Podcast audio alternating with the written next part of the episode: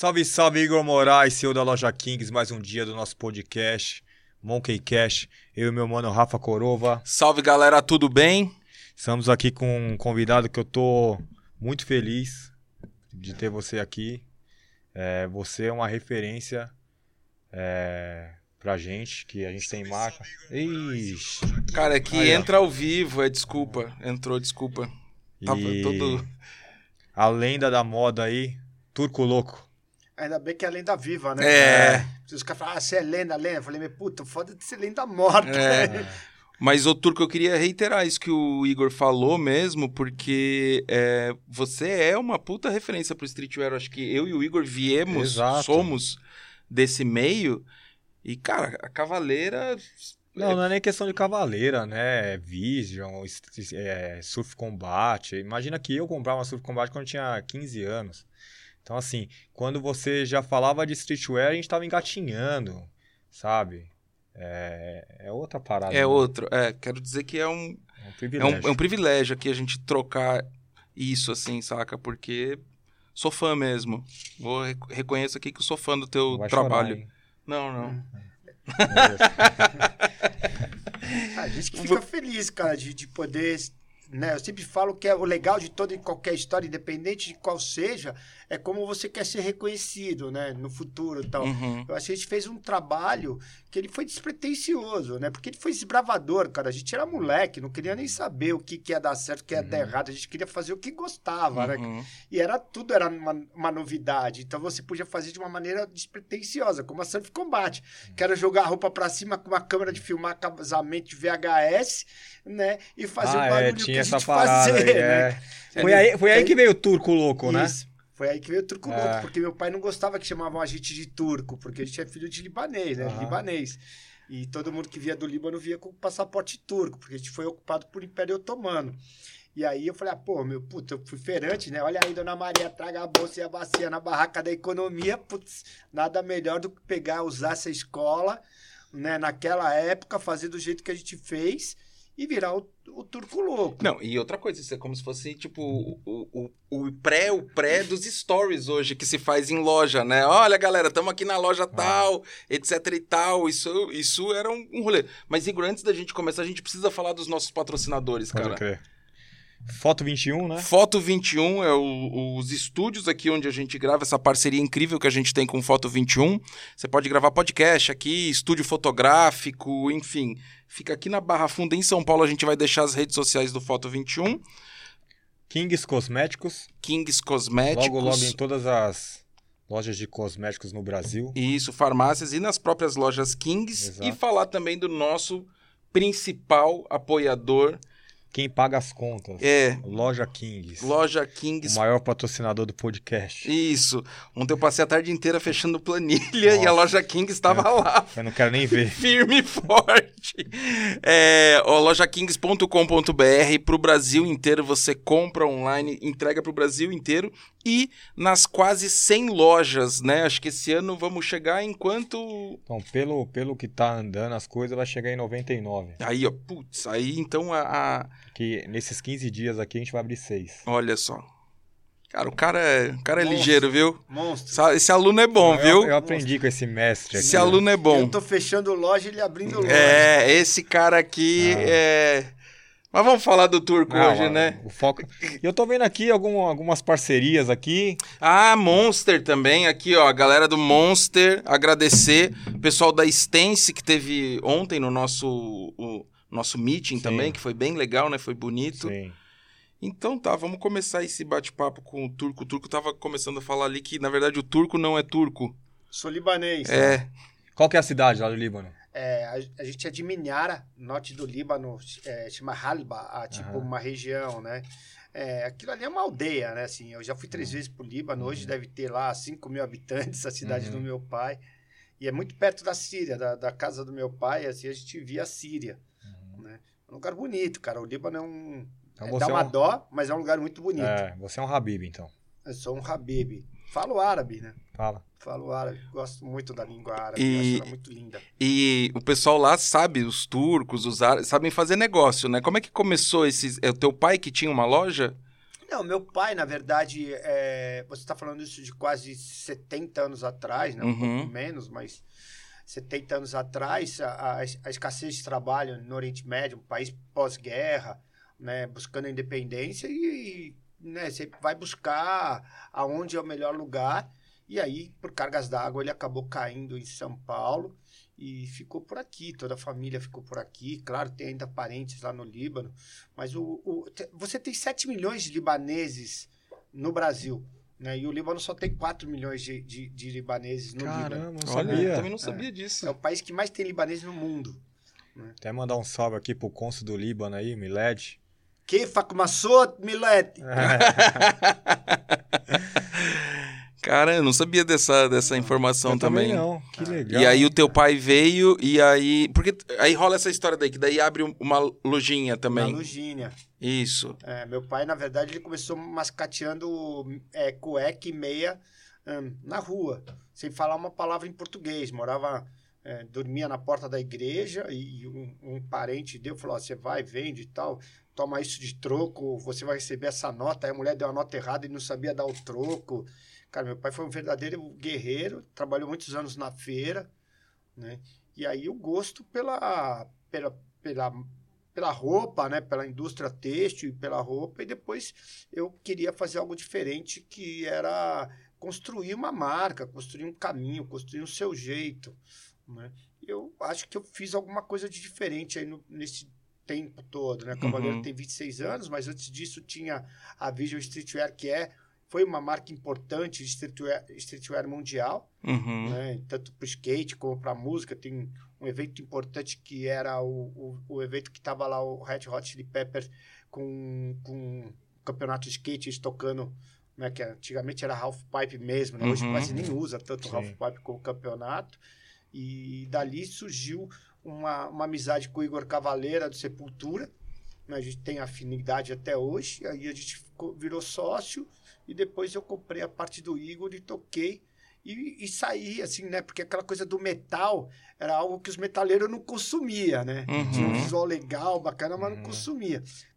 E começava a surgir a coisa de, de, de envolver o streetwear com moda, né? E eu acho que era isso que eu queria também. Eu sempre fui meio inquieto no lance de difundir, de misturar, de ver coisas novas, né? Então, quando surgiu com a moda e surgiu tanto com a moda, com o skate, com o rap, eu me lembro que pô, quando eu conheci os Racionais, e aí eu comecei a vestir os Racionais, os caras do skate odiavam a, a, a Vision porque patrocinava rap, cara. Hoje você Uhum. não vê um moleque. É Que sério, velho. Sério.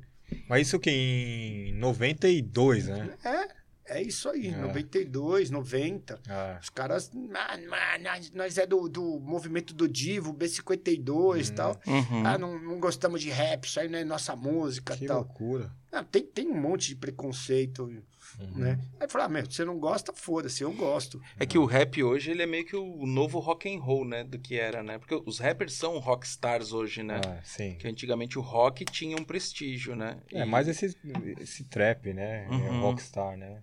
Uhum. Mas é, esse rap novo é. Ô, Turco, mas eu te Legal perguntar assim, mas eu acho que um, uma- um diferencial da Cavaleira, que eu acho. Eu não sei se foi uma virada de chave, não sei se você tem essa percepção. Eu, como consumidor e inspiração, tenho essa percepção. Que é a, a questão da irreverência, da referência que vocês faziam nos produtos de vocês, assim. Porque, assim, quando você via alguém usando Cavaleira, eh, você sabia que aquela pessoa era super descolada, assim, né? A camiseta meio que falava por você, tipo, ah, sei lá, tinha o símbolo, né? Que é, é um, acho que é um dragão de duas cabeças. Não, é uma águia. Uma águia. É, chama Fênix, né? Uma fênix. E aí, é, pô, era ela sempre com um elemento meio que zoando, tipo, uma coisa até meio brasileira, assim, né? Foi isso, assim, teve isso. Não sei se você tem essa percepção também. É, assim, a pergunta é mais ou menos é a estratégia, qual que, qual que foi a estratégia? Nunca teve, Nunca velho. teve, né? Eu tirava, sempre tirei um sarro da minha cara mesmo. Eu sempre gostei de tirar, porque assim, Uhum. quando eu tinha essa história de bullying, né? E tinha essa coisa do turquinho, Uhum. os turcos, olha os turcos lá tal. Aí eu ficava tirando um sarro da minha cara. E a feira era uma coisa muito incrível, porque um- um- uma barraca tirava sarro da outra barraca também, né? Então você falava, meu, Puta, aí você vai pra Califórnia, né? O teu grande sonho era conhecer a Califórnia. E aí já existia um pouco dessa característica do streetwear californiano fazendo isso também, né? Então a gente foi, eu fui misturando tudo, tudo que era referência minha, de um jeito meu, e falar, meu, eu vou tirar sarro de todo mundo, cara, de tudo que eu ver na minha frente, eu vou tirar sarro. Né, que é, é uma maneira talvez de se comunicar e isso acabou virando uma característica muito forte, não só essa irreverência, mas também das, das, das questões que a gente defendia, né? Porque assim, cara, a gente sempre defendeu a liberdade sexual na cavaleira, Uhum. né? A gente sempre, sempre defendeu a, a questão de gênero, a questão de, de, de cor, né? Assim, eh, agora, pô, eu fui ver agora o último São Paulo Fashion Week, ah, 100% de modelo preto, cara. Pô, eu sempre coloquei modelo Uhum. preto bem antes disso, bem- bem antes de cota, né? Modelo trans, modelo de tudo que é jeito. Então a gente sempre achou que isso era o que ia fazer a diferença e ia melhorar a gente. Ontem eu participei de um evento, né, que chama Blend, que eles misturam todo tipo de gente, né? Eu falei, meu, o, o legal é quando tem a mistura, Uhum. né? E aí eu tinha muito cara que eu percebia de um patamar social mais alto, e eu falava pra ele, "Você quer que tua festa seja legal, mano? Convida mais preto, convida travesti, né? Que aí a tua festa é legal. Porque se só for convidar os caras brancos igual a você, cara, que festa legal é essa? Uhum. É, exato. né? Então a gente sempre fez isso há muito tempo atrás e eu acho que isso também foi uma- algo que para as pessoas era aquilo, ó, esse cara me reconhece, ele me representa, ele me respeita, né? E isso talvez pelo medo de não ter sido respeitado enquanto um imigrante, filho de um imigrante que veio batalhar a sua vida aqui, cara. Porque eu sei o quanto que meu pai trabalhou, eu tenho um orgulho, meu pai, meus pais analfabetos, cara Uhum. né? É, minha mãe, né, analfabeta, meu pai é analfabeto e, puta, de uns guerreiros, cara. E aí todo mundo tira sarro, quer zoar com a tua cara, como se pra te tornar, pra, pra se tornar melhor, eu tenho que te fazer pior. Uhum. E é o contrário, né? Eu escutava isso do Mário Covas, que é uma coisa que é legal, que o grande homem não é aquele que torna, faz o teu entorno mais fraco. É, o grande homem é aquele que torna o seu entorno maior, cara. Eu não preciso te tornar menor para eu me sentir maior. Uhum. Isso é, pô, é puta falta de, de autoconfiança, né? Uhum. Uhum. Então, tudo isso foi uma característica que eu fui usando na minha vida, na minha história. E da onde eu vim, né? Porque eu vim do Heliópolis, cara, assim, a minha casa, Eu pensei que você tinha vindo do, do ABC. não, do Heliópolis ali. Eu, eu, eu fui criado, a- onde é a favela do Heliópolis era o que a gente chamava de campão, Uhum, né? Então, puta, minha infância inteira foi no campão, cara. uhum, Aquilo era. Tinha cobra, tinha rio, lago. uhum. Eu fui criado ali, irmão. Então, toda, toda aquela história, todo aquele movimento que era, um- era um pedaço de Ipiranga ali, né? Que a gente acha que é Ipiranga ali, né? Era a camada mais pobre de Ipiranga. Depois eu mudei, fui para Bom Pastor. Moro no Ipiranga até hoje, que é um bairro que eu gosto e tal. Mas toda essa história da periferia, da onde eu vim, foi o que me foi me formatando e, e- e- e me moldando. né? Mas sempre buscando uma coisa que eu acho que é importante, que é a evolução, né? Uhum. Não é só a evolução financeira, mas a evolução como pessoa. Então, puta, milhões de viagens que eu fiz, fui aprendendo um pouco em cada viagem, né? lugares maravilhosos que eu conheci, que me inspiraram a fazer meus desfiles. Por exemplo, eu viajava muito para a Turquia. A Turquia é um grande polo têxtil. Né? Ninguém imagina, mas a Turquia é um grande polo têxtil, cara. E aí, quando você vai para Istambul e você conhece a Mesquita Azul, caramba, meu, você fica louco, não é? Pô, eu fui fazer um desfile que era o Punk Slam, né? Porque existia um, um, um festival na Califórnia, chama Tacor, cara, só as meninas de burca, cheia de pet de, de banda de rock, cara. Legal. Uhum. Isso, meu, o Alcorão na guitarra, velho, você fica Caraca, louco, meu. velho.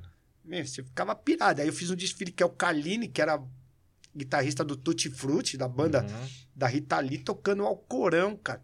Que animal. Né? E Animal. no final, uma festa árabe. Então, todas essas referências fizeram a gente fazer coisas diferentes. Mas, ó, por exemplo, hoje, é, nós que temos marcas de streetwear, o Rafa também tem a dele. A gente te- tem um monte de marca, o o Virgil Abloh agora morreu, uma grande referência pra gente, pra nossa geração. Mas na época, na época, quem, quem era a sua referência como marca? Na Califórnia, em Nova York, sei lá, no Japão? Cara, assim, eu, eu, eu, falo como estilo. porque como... não tinha, né, muita marca. Não, eu, eu falo como estilo, né? Assim, eu sempre olhei para os estilistas japoneses, que eu Uhum. gosto muito né, dos estilistas japoneses. É, eu, eu, eu, eu gosto mais de lifestyle, né? Então, assim, o lifestyle californiano Uhum. Sim. me agradava muito, sempre me agradou muito. Então, você olha pro Aquela cena de Dogtown, assim. É, ali Venice Beach, Venice mas é lei, mas eu sempre também gostei muito do surf. Então você pega ali em Corona del Mar, Uhum. que envolve Laguna Beach, Newport Beach, né, é, Dana Point, me agrada. E, e, e- eu acho que era um, é um pouco de referência de cada lugar, mas como eu falo, meu, eu moro no Brasil, eu tinha que fazer isso de um jeito brasileiro. Como que eu faço isso de um jeito brasileiro? Uhum. né? Foi o que eu sempre busquei. Assim, se falasse, ah, tem alguma marca? Não. Pô, na época você tinha aí a Diesel, que tinha um jeans incrível, com lavagens incríveis. Então, quando você vai olhar, é, todo o jeans da Diesel era feito na Turquia. As maiores fábricas de jeans são, são turcas, né? Que, são, que uma é a Horta, que eu fui...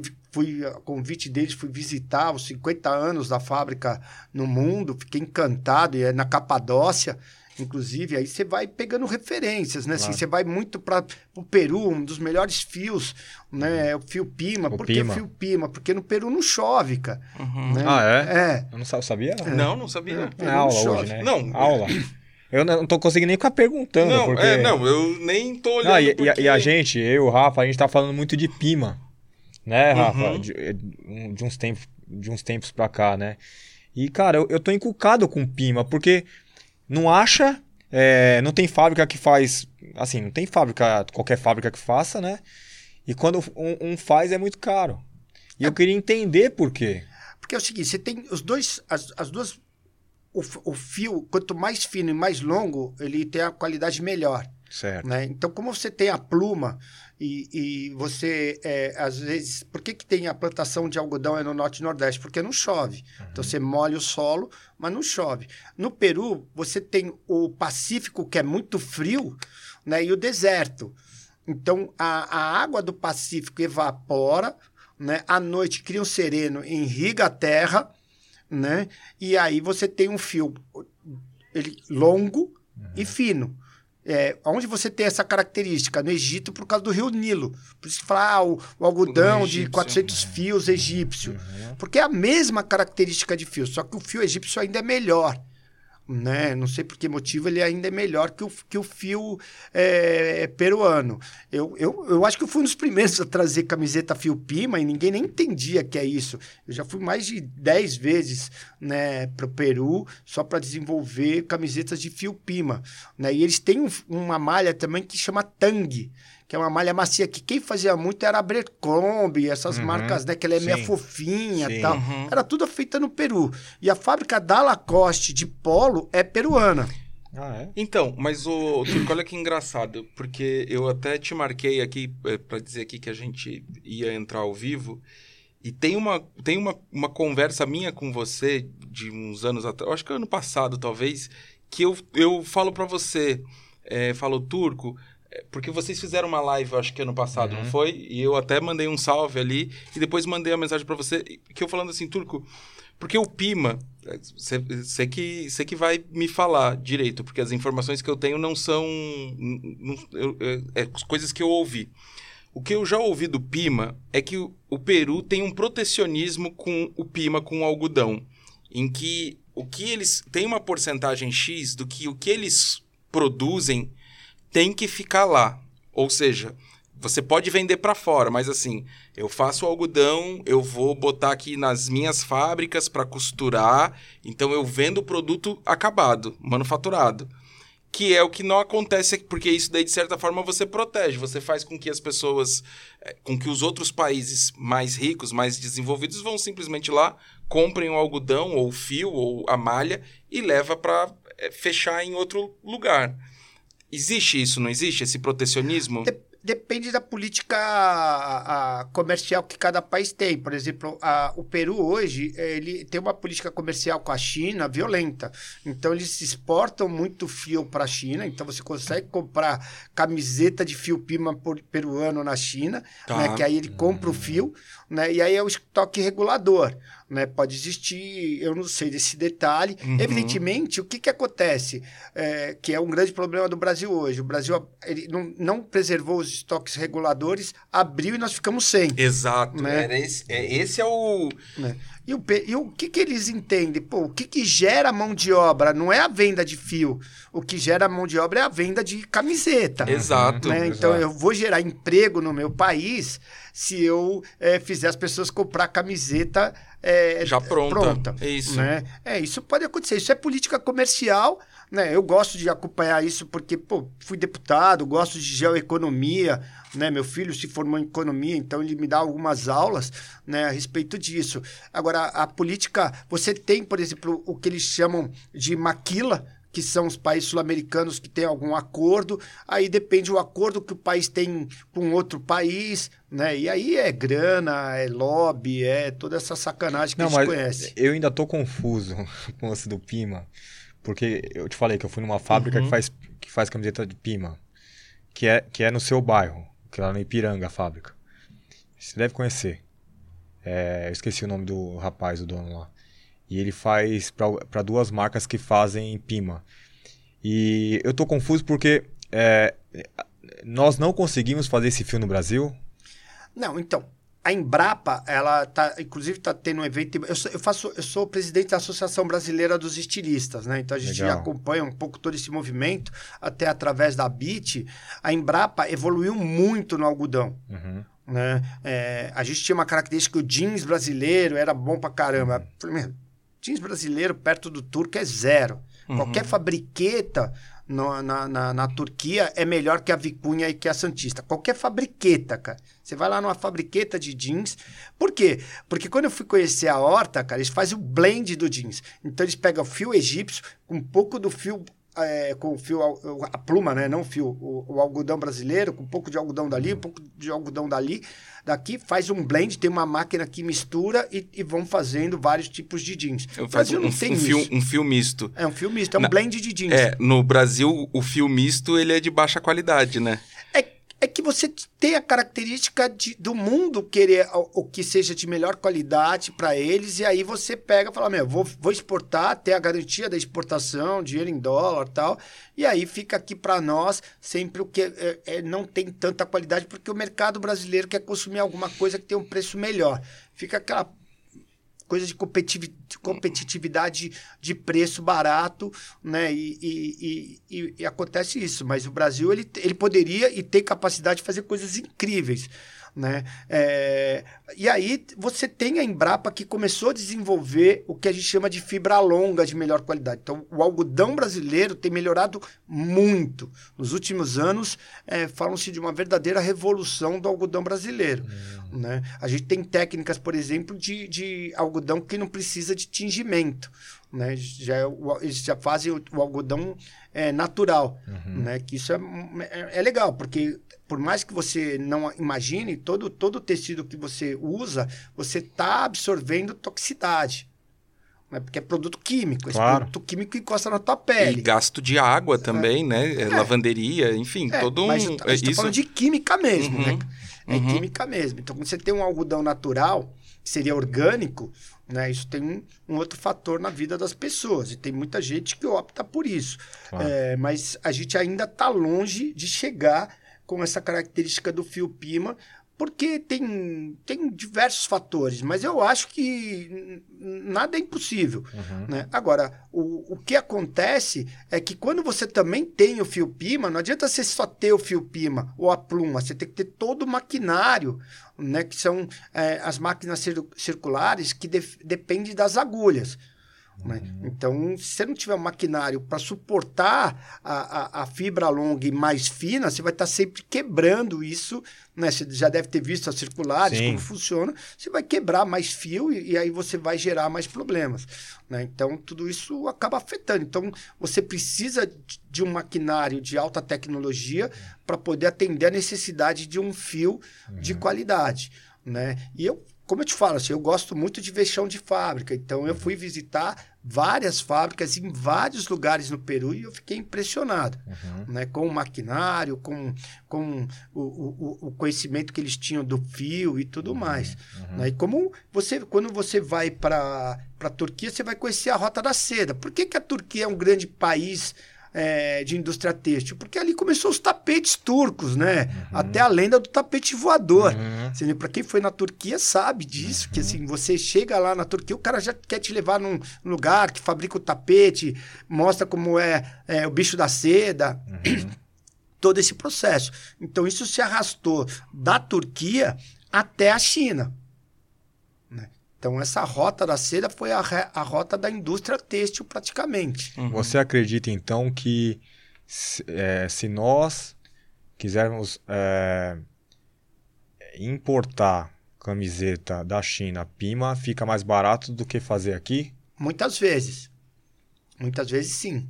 Por quê? Porque você tem, você vai trabalhar a questão cambial, né, e de acordos. né? Então você tem hoje uma camiseta de fio pima no Peru está entre 5 a 6 dólares. Hoje uma camiseta de fio pima na China está entre 2 a 3 dólares. Só que a taxa de importação da China e o transporte é muito mais caro. Hoje aumentou. aumentou. Aí, como você tem um acordo de Mercosul, né? Você tem uma taxa do Peru mais barata. Aí você vai fazer conta. Isso é muito mais Entendi. fácil. Mas, Mas- se você quiser fornecedor da China, eu tenho um amigo meu que, que é o Afonso. Esse cara é incrível, te entrega a camiseta aqui. Sério? Mas, Sério. ó, eu vou te falar, Igor, eu acho, eu acho, quando o cara fala que produz, assim, eu tenho, eu, eu, eu- é porque, assim, é que eu sou lá de Santa Catarina, então, é, eu, na verdade, eu sou de Curitiba, mas eu trabalho, hoje eu trabalho aqui em São Paulo, mas, assim, eu, eu conheço bem a região de Brusque, Blumenau, assim, o que eu acho que acontece, assim, eu acho que o cara, ele não produz aqui essa, e eu acho que é por isso que essa camiseta Pima é tão cara,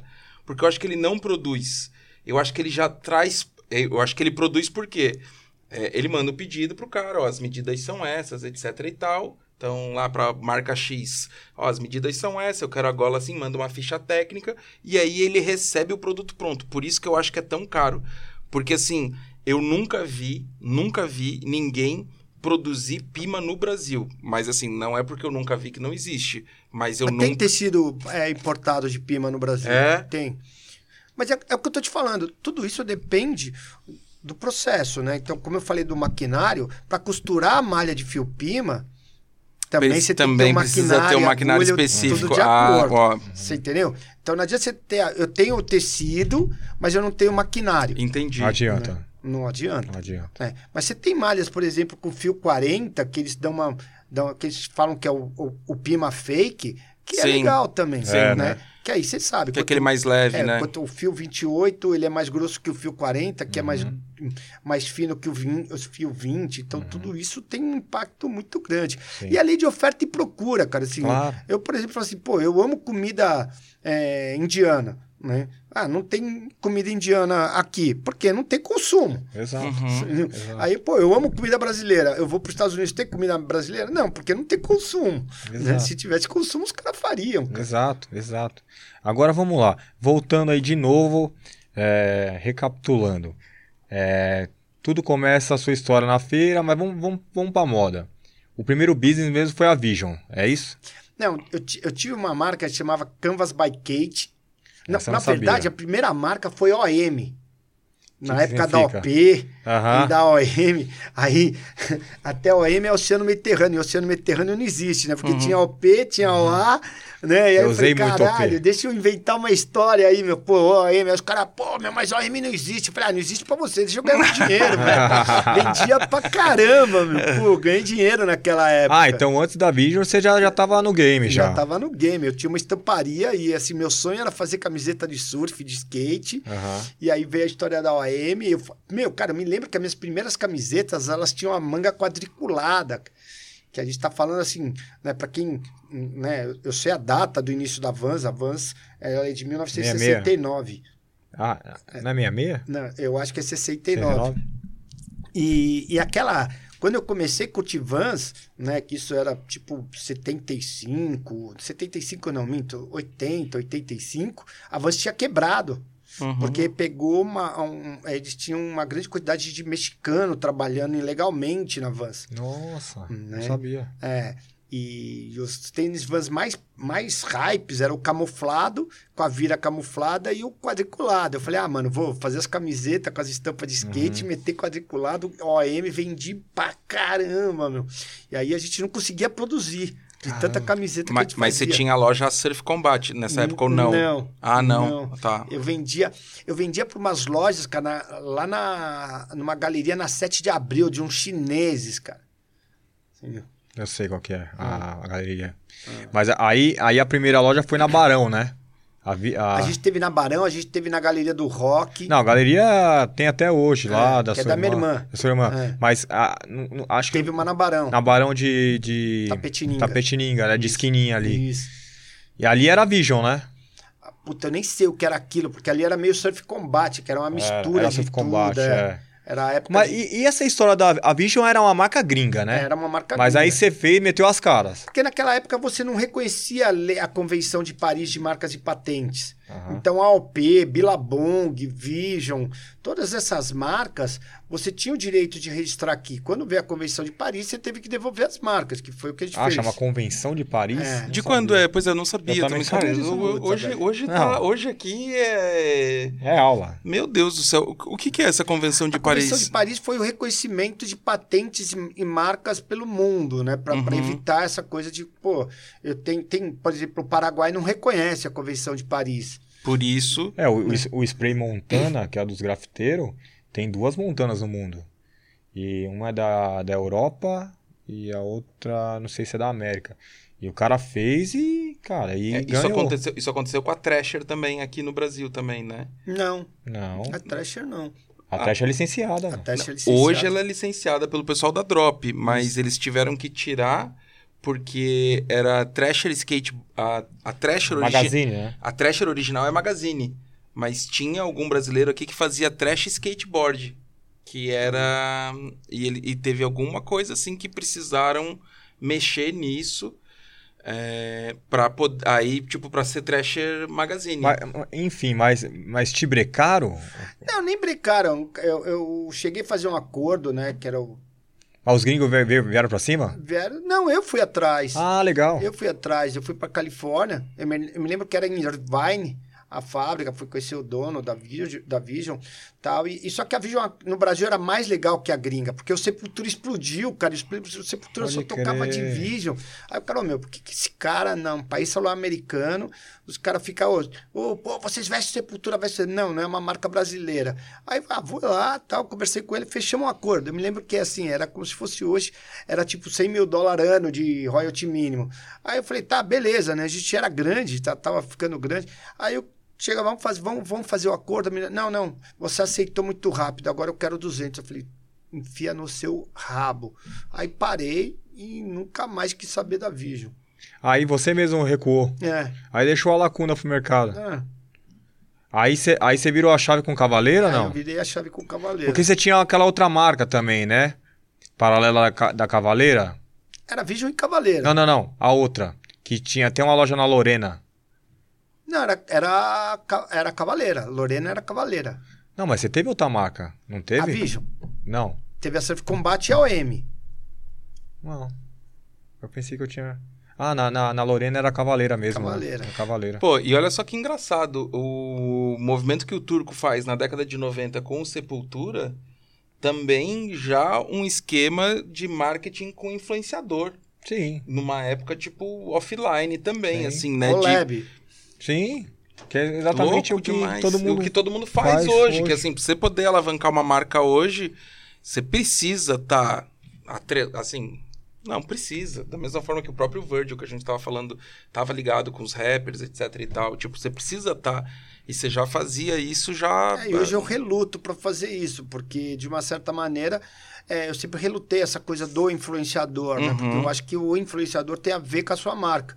E hoje para você vender, você não precisa mais disso, né, cara? Você tem que ver é, qual é o engajamento desse, desse influenciador, independentemente se ele bateu em alguém ou não. Então a gente tem toda uma uhum. preocupação, até quando a gente vai vestir isso. O, o, o, Betinho, que é meu filho, ele tem muito essa preocupação. Quando a gente fala, pô, pai, vamos vestir esse cara, mas esse cara bateu na mulher, esse cara xingou uhum. não sei quem, não, não vamos pegar.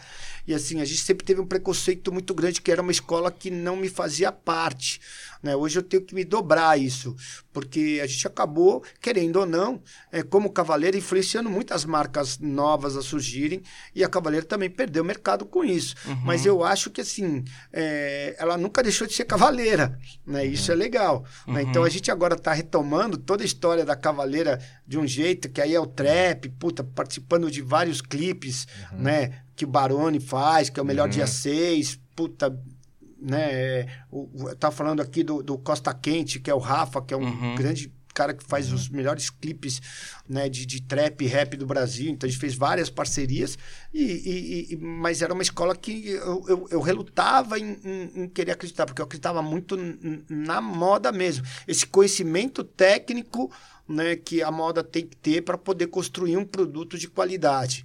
E o Brasil muitas vezes não prima por isso né? Ele não liga muito para isso, né? Mas eu essa é a minha escola, cara, assim. Mas você você é um é, assim, só nesse nosso papo aqui, você é um puta conhecedor de produto, assim, né? Você é um cara que que vai atrás, assim. É engraçado porque você tem essa vertente do comercial, do marketing, do produto, é como se fosse quase que um, um jogador completo, assim, né? Porque tá, olha tudo. Então, é, puta, sabe de fio, sabe de produção, visita a fábrica, ao mesmo tempo que é, quebra também algumas coisas com desfile. Ah, lembro uns anos atrás você fez um desfile no Tietê. É, tipo, que, que. Isso é engraçado, assim, porque eu não me lembro do desfile, mas eu lembro de, tipo, cara, a Cavaleira vai fazer um desfile no Tietê. Ah, mas sim. tinha um porquê, tá? Não, não, sim. Lógico, tudo muito bem amarrado, mas é. isso, é, isso é interessante.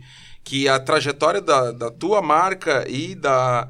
E, e, ele tá tudo muito bem entrelaçado, cara. Produto de qualidade, um marketing é, bem alinhado, tipo, é, comercialmente também. Era uma marca que estava em todos os pontos, assim, Brasil inteiro também, né? Era, era tipo, você ia na balada, tipo, sempre tinha alguém de cavaleiro, né? uhum. né? Era uma coisa assim, tipo insano, assim. É, é, é, a minha escola, cara, assim, e é o que eu te falo, eu pago o preço hoje por acreditar nesse, nessa história de modelagem, né, de acabamento, de costura, de caimento. Então, pô, a gente, é, é, é, por exemplo, assim, um modelo de prova. A gente tem um modelo de prova. Esse modelo não pode nem engordar nem emagrecer, cara. Ele é medido antes de entrar na fábrica. Se ele engorda ou ele emagrece, ele não pode provar roupa. Porque isso tá toda, altera toda a construção do produto. Uhum. Né? É, é, e é uma coisa que a gente prima por isso. Entendeu? A gente zela por isso.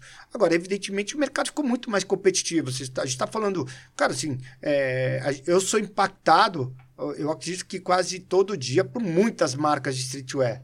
Muitas marcas muito legais. Uhum. Né? É, de uma galerinha que a gente percebe que está começando, está fazendo direitinho. Né? Qual é a escola deles? Eu não sei. A minha, ela envolve três patamares, né? que, eu, que eu chamo que é moda, que é música e é o skate e o surf. Né? Essas são a, a, as, os pata, a, as plataformas que eu, que, eu, que eu prezo muito. Né? E talvez, não tô, puta, seria arrogância, mas eu não tenho uma marca que faça isso. Você tem uma marca boa de skatewear, tem uma boa marca de, que, que envolve com a música, mas não está na moda. Né? Então, uhum. a gente conseguiu é, é, é, balancear, balancear, bem isso.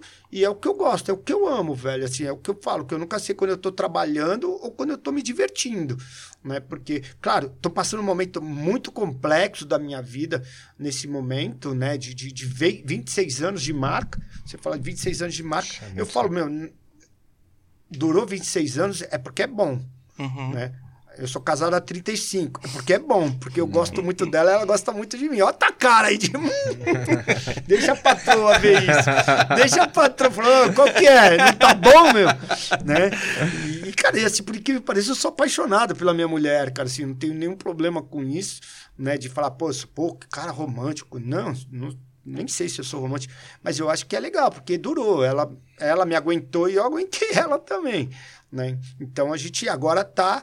É, é, eu acho que agora entra uma nova fase da Cavaleira, né? Aonde eu quero mais delegar, né? Tem, o, o Betinho é um cara que entende pra caramba da marca, gosta pra caramba, que é meu filho, né? Tem a visão dele, eu tô deixando ele também dar uma uma cuidada. Voltamos muito para música, né? Com essa história do trap. Uhum. Então a minha atitude é rock, mas a minha música hoje é o trap uhum. e é o rap, uhum. né? Para quem não sabe, a gente está com uma parceria legal com o Ed Rock, com ele, a Rock 7. Ele Sim. veio aqui e comentou. É, é, né? Que é um cara que eu amo de paixão, né?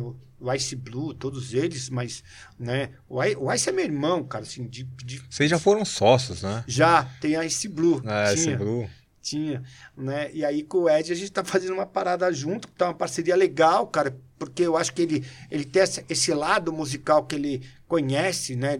Ele é um maestro disso. E aí a gente tá fazendo coisas, a gente vai criar um festival de trap que a gente vai lançar, que vai ser o MUB, né, dia 25 de junho. Né, no Memorial da América Latina.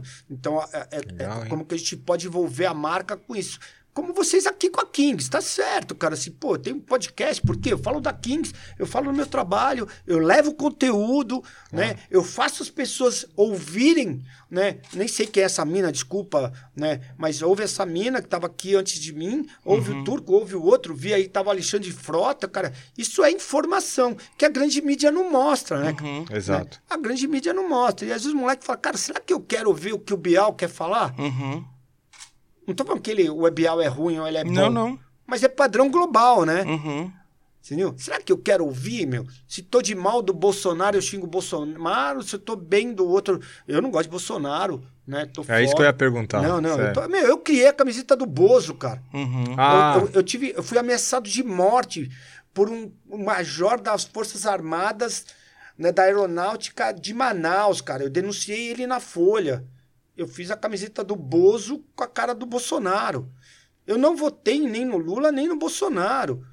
É, e você não fez só do Bozo, né? Você fez de todos os candidatos da época, não foi? É que o primeiro foi o Bozo. Uhum. Mas aí eu fiz Deus, nos, Deus me livre do Lula, né? Ele preso, fiz do Alckmin com uma cara do diabo, porque ele, eu Essa acho eu que ele é do Opus Dei, uhum. né? O Ciro duas caras, uhum. né? Essa é a característica da Cavaleiro. Só que do Bozo, cara, eu recebi ameaça de morte, cara. Os caras ficaram de quebrar as vitrines das minhas lojas, né? É, eu não posso anyway, né? Não gosto. Uhum. Não gosto, mas também não significa que eu sou de esquerda. Não é porque eu não gosto do Bolsonaro que eu uhum. sou Lula. Não é porque eu não gosto do Lula que Sim. eu sou Bolsonaro. Mas você ficou, você ficou assim, é, de fato, com medo mesmo, assim? Fiquei. É, ficou? Fiquei. Eles são ameaçadores, cara. Ah, é? Eles são ameaçadores. Eu me lembro de telefones, de. de é, eles ameaçarem gerente de loja. Ô, louco. Ameaçarem gerente de loja. Gerente de loja falar: Ó, você tira essa camiseta eu não veio trabalhar. Uhum. Né? Entendi. Vendedores que eu tinha que eram bolsonaristas, dizendo que não queriam mais trabalhar na Cavaleira por causa disso. Nossa. Pô, agora eu vou te fazer uma pergunta que me interessa muito e não tem a ver com política, mas é isso com relação a, a, a direitos autorais de imagem. Porque a minha marca Corova, por muitos anos, e, e eu digo que inspirado muito na Cavaleira, a gente fazia muita brincadeira com estampa.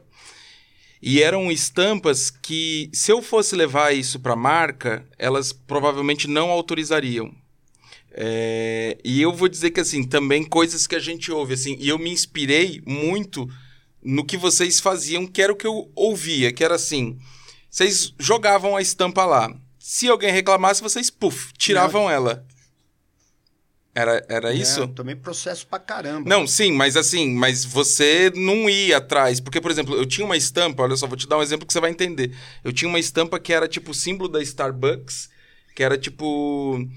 Era o nome Starbucks, só que ele tava riscado, que aí é, o Starbucks se transformava em fuck off. É. Aí, tipo, ficava. E eu acho que era menina com o dedo do meio, coisa parecida que assim, Starbucks nunca ia aprovar. E era muito uma vibe cavaleira, assim. É... Mas eu também tive processo, assim, também. E na real, eu até tive um problema que eu até comentei com o Igor um tempo atrás. Eu, pela, a, primeira vez que eu fui fazer um, um, uma licença de direitos autorais, eu peguei lá o pessoal da Miramax, Kill Bill e Pulp Fiction. Eu não consegui lançar nenhum produto, porque eles mandam um guide para você E, cara, e eu queria brin... eu queria zoar, você entendeu? Eu queria fazer uma camiseta do Kill Bill que fosse toda manchada de sangue. E, não... e aí, assim, cara, pra você ter uma ideia, eu paguei 8 mil dólares.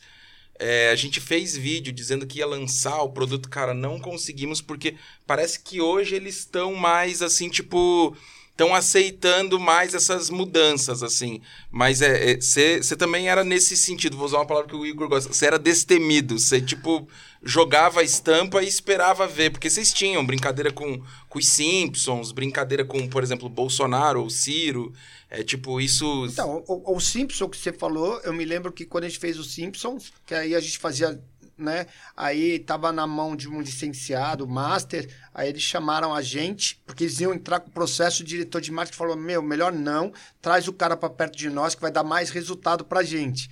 E aí, quando eu fazia zoada, eu vendia muito pra caramba. E eu me lembro que toda a coleção da Simples eu fiz no Peru. Né? Uhum. Né? Quando eu fiz, eu fui fazendo no Peru, desenvolvendo no Peru, porque vendia pra caramba. E quando a gente fez licenciado, é, acabou. Não é que não vendeu, é que assim, esses caras eles são meio espertos, né? Eles te usam para depois vender pra magazine. Exato. Então você disse, eu falei, ah, meu, quando eu vi na Riachuelo, camiseta 39, a minha camiseta era 99. Aí eu cheguei pro cara, falei, é, tenho que ganhar dinheiro. Eu falei, então tá bom, devolvi a licença e por... E volta pra zoeira. E volta pra zoeira. né? Ou com outra coisa, ou com outro jeito. Claro. Né? Mas é isso, cara. Mas tem, eu, eu perdi dinheiro também. Eu, eu me lembro que é, aquela Dona Flor e seus dois maridos, eu coloquei seu, Dona Flor e seus dois negões, eu paguei um milhão de, de direito autoral, cara. Caralho. Ô, louco. Você tinha uma camiseta clássica também, que era Rua Augusta, não, né? Essa, essa... Ah, Rua Augusta... Não, Rua Augusta... Né? É, Rua Augusta é Rua Augusta, é, é domínio público. Sim, é, não, tipo... mas essa fez muito sucesso essa também, fez, né? Fez. É tipo Compton. É, é uma cidade. É, é, verdade. É isso. É. Né? É, fiz a. Puta, peguei a Rita Cadillac Forever, lá com o bundão. Sim. Isso foi meu. Meu primeiro desfile tinha a Rita Cadillac, cara. Animal. Em 95. E na, e na época, Turco, o.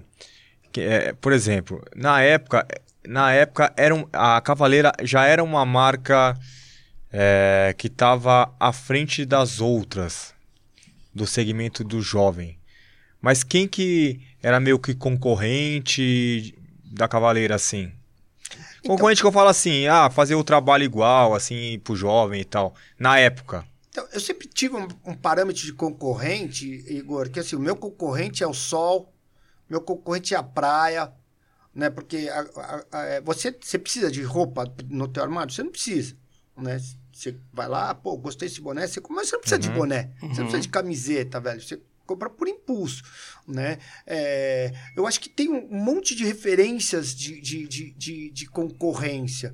Né? Uhum. Quando você olha para o trabalho da Kings e fala, pô, meu, tem um negócio legal aqui que eu posso é, absorver para mim, mas com essa cara. Eu acho que essa é um pouco a visão da moda, né? Quando você uhum. é, é desconfigura alguém que é notório por aquilo, né? Você usa aquela referência mas você faz do teu jeito. Não, mas, eu, é, é, mas assim, eu tô perguntando na época, porque na época. Era Triton, é cara. É Triton, é exato. Era Triton. Fórum, é. era Zump. Era início, início da Era isso, né? Era, era, mais ou menos isso. Só que essas marcas eram velhas, né? Só que você já vinha com um trabalho mais à frente. É.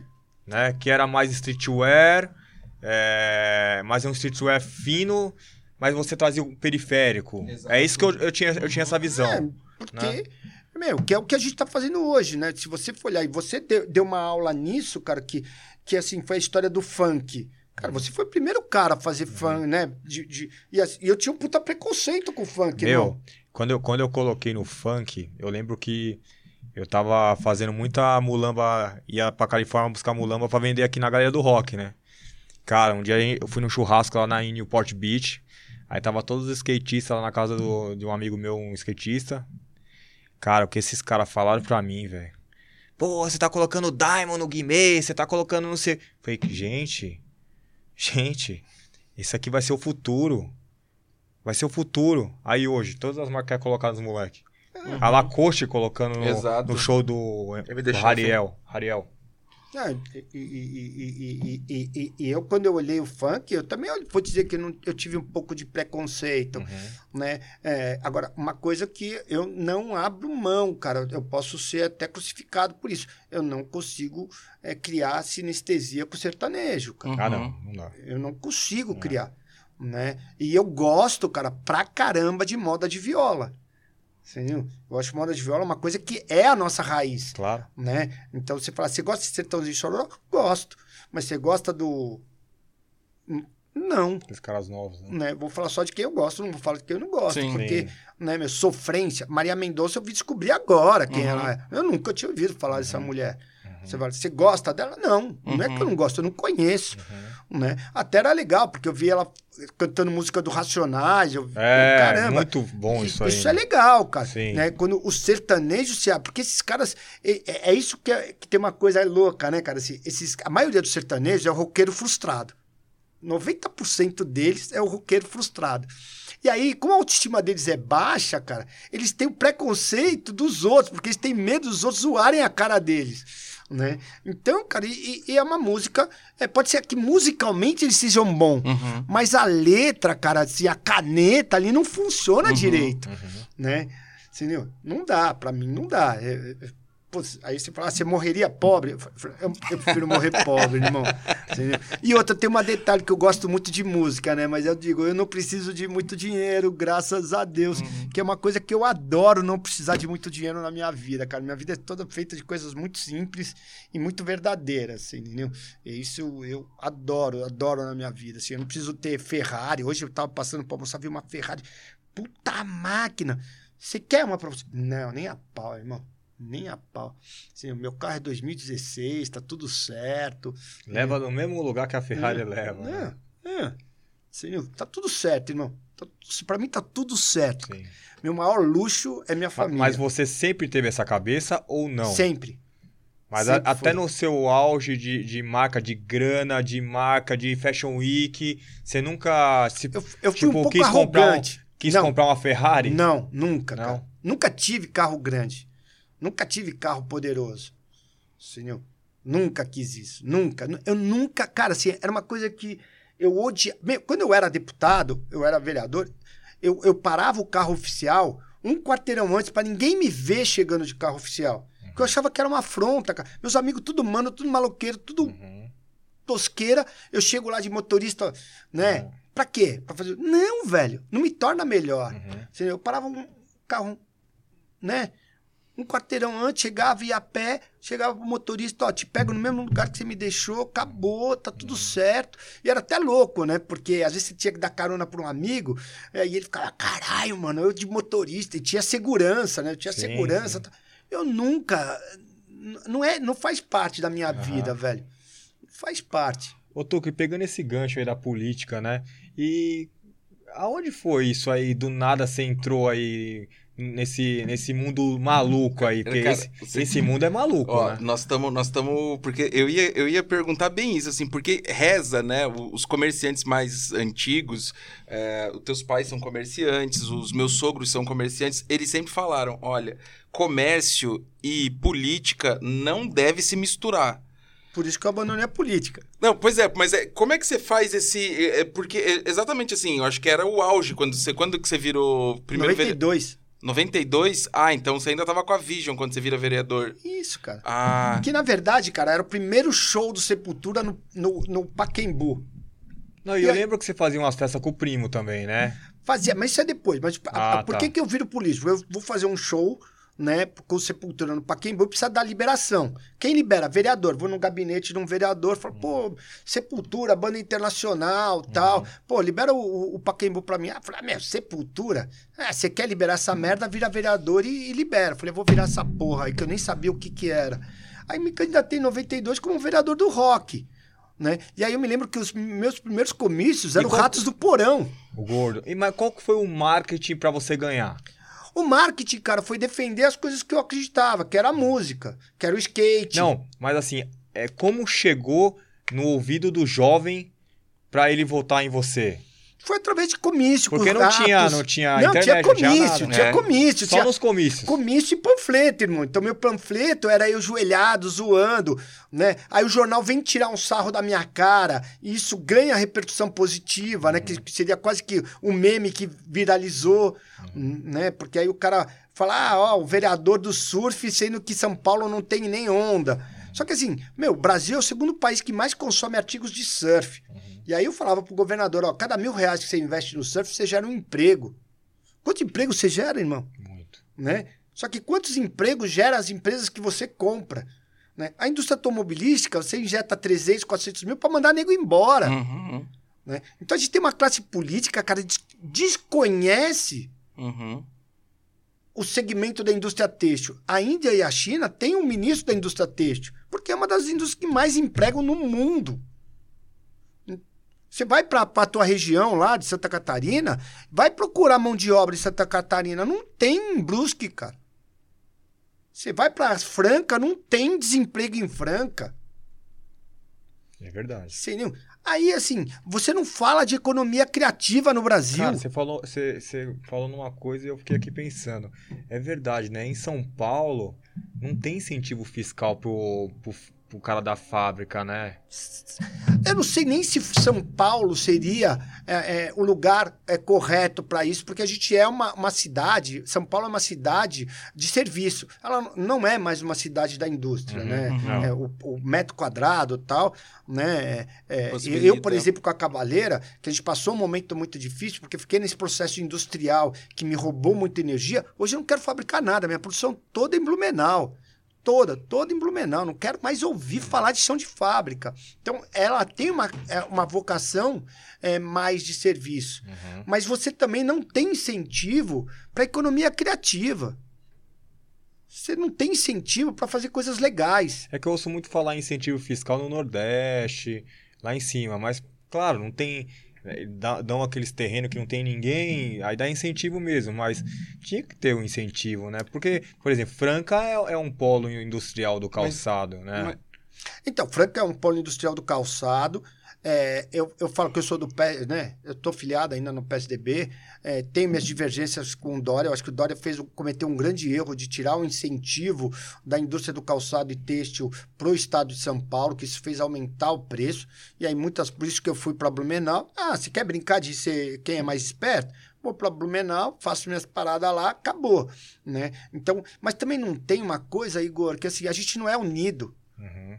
Parece que assim, pô, é, você pega a- o, o setor de supermercado é unido, a indústria é, é, automobilística é. unida, até o PCC é unido, É. né? E nós não, É, né, cara? A exato. gente não se une, Exato. né, para defender o setor. Uhum. Né? É, eu falo isso porque, pô, eu vejo o empenho da BIT, que tem um trabalho excelente em defender o setor, mas ela, ela defende o setor desde do, do- da indústria automobilística que produz Uhum. né, tecido para banco de carro e para moda. Só que assim, o setor da moda, o setor da economia criativa, ela tinha que ter iniciativa. né? Uhum. E pelo contrário, por você pertencer à economia criativa, você paga mais imposto, Uhum. porque você tem valor agregado.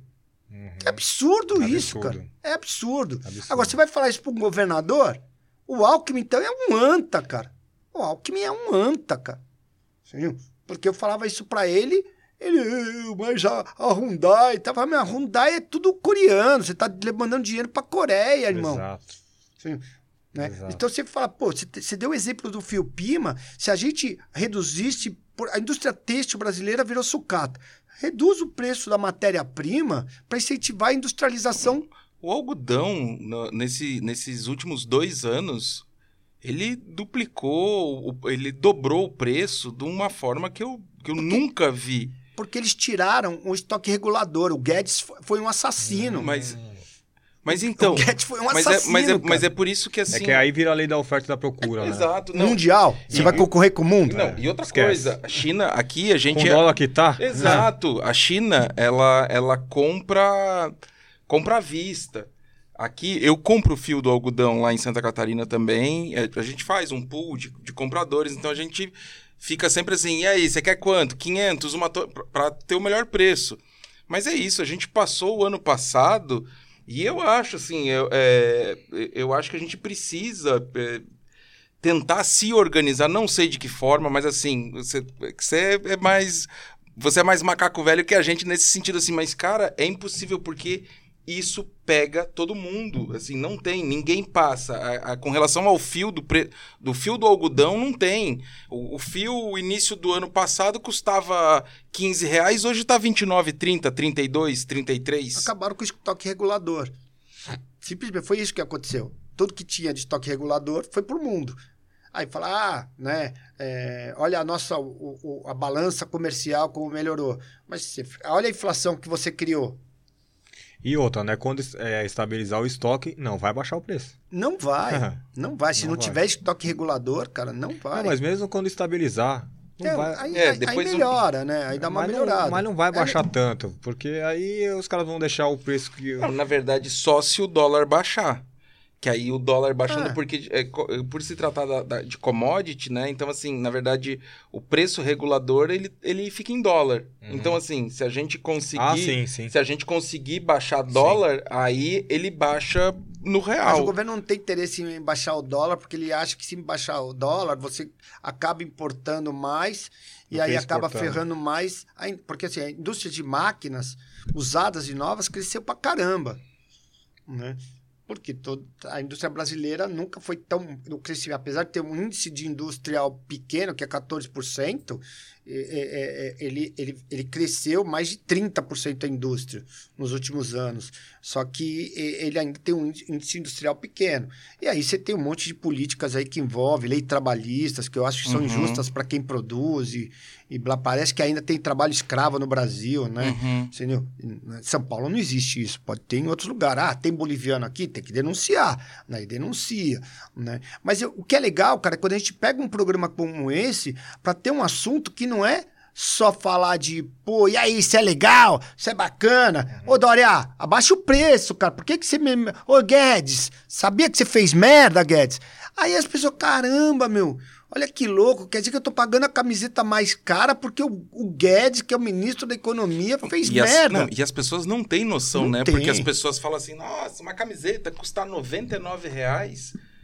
Aí as pessoas esquecem do, do frete, do preço da gasolina. Mas é por isso, mas é por isso que eu, eu, eu, Isso foi depois de mais velho, assim. Por isso que eu fiquei tão ligado com política, com comportamento sociopolítico porque é, até determinado momento isso não me afetava. O preço do algodão era sempre o mesmo, a, a, minha fábrica era pequena, então não tinha. Mas depois que você vai crescendo e você começa a observar que está tudo interligado, aí você fala assim, cara ou eu falo sobre isso, ou eu coloco o dedo na ferida, ou eu mostro. Ou você paga o preço. Ou você paga o preço. E aí você fica, e aí você fica com o cliente até hoje, tipo, mandando, ah, mas vocês vendiam camiseta a 59 reais, hoje tá 99 reais. Daí você fala, cara, tipo. É, é isso, né? Não, as pessoas não conseguem entender. Agora, só encerrando aqui o assunto do, de política. Então, você já tem o seu candidato a presidente. Não, eu não tenho meu candidato a presidente, que é o cara. Dória. Não, não é que é o Dória.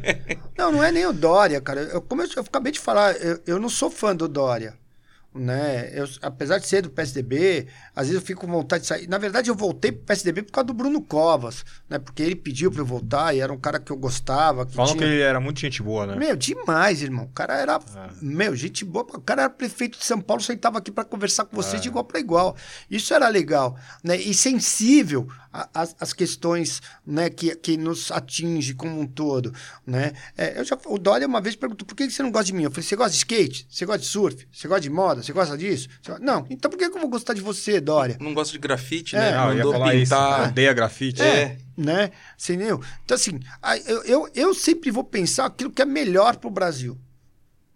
Né? O que, que é melhor para o Brasil? Né? O que, qual é a redução de danos, né? Então você tem aí hoje as, as, as opções, é, você tem o primeiro turno, depois você tem o segundo turno. Cada eleição é uma eleição, entendeu? É, o Dória é a melhor opção ou ele é a pior? Se aparecer outra opção melhor, né? Eu, na eleição passada, eu não votei no Alckmin.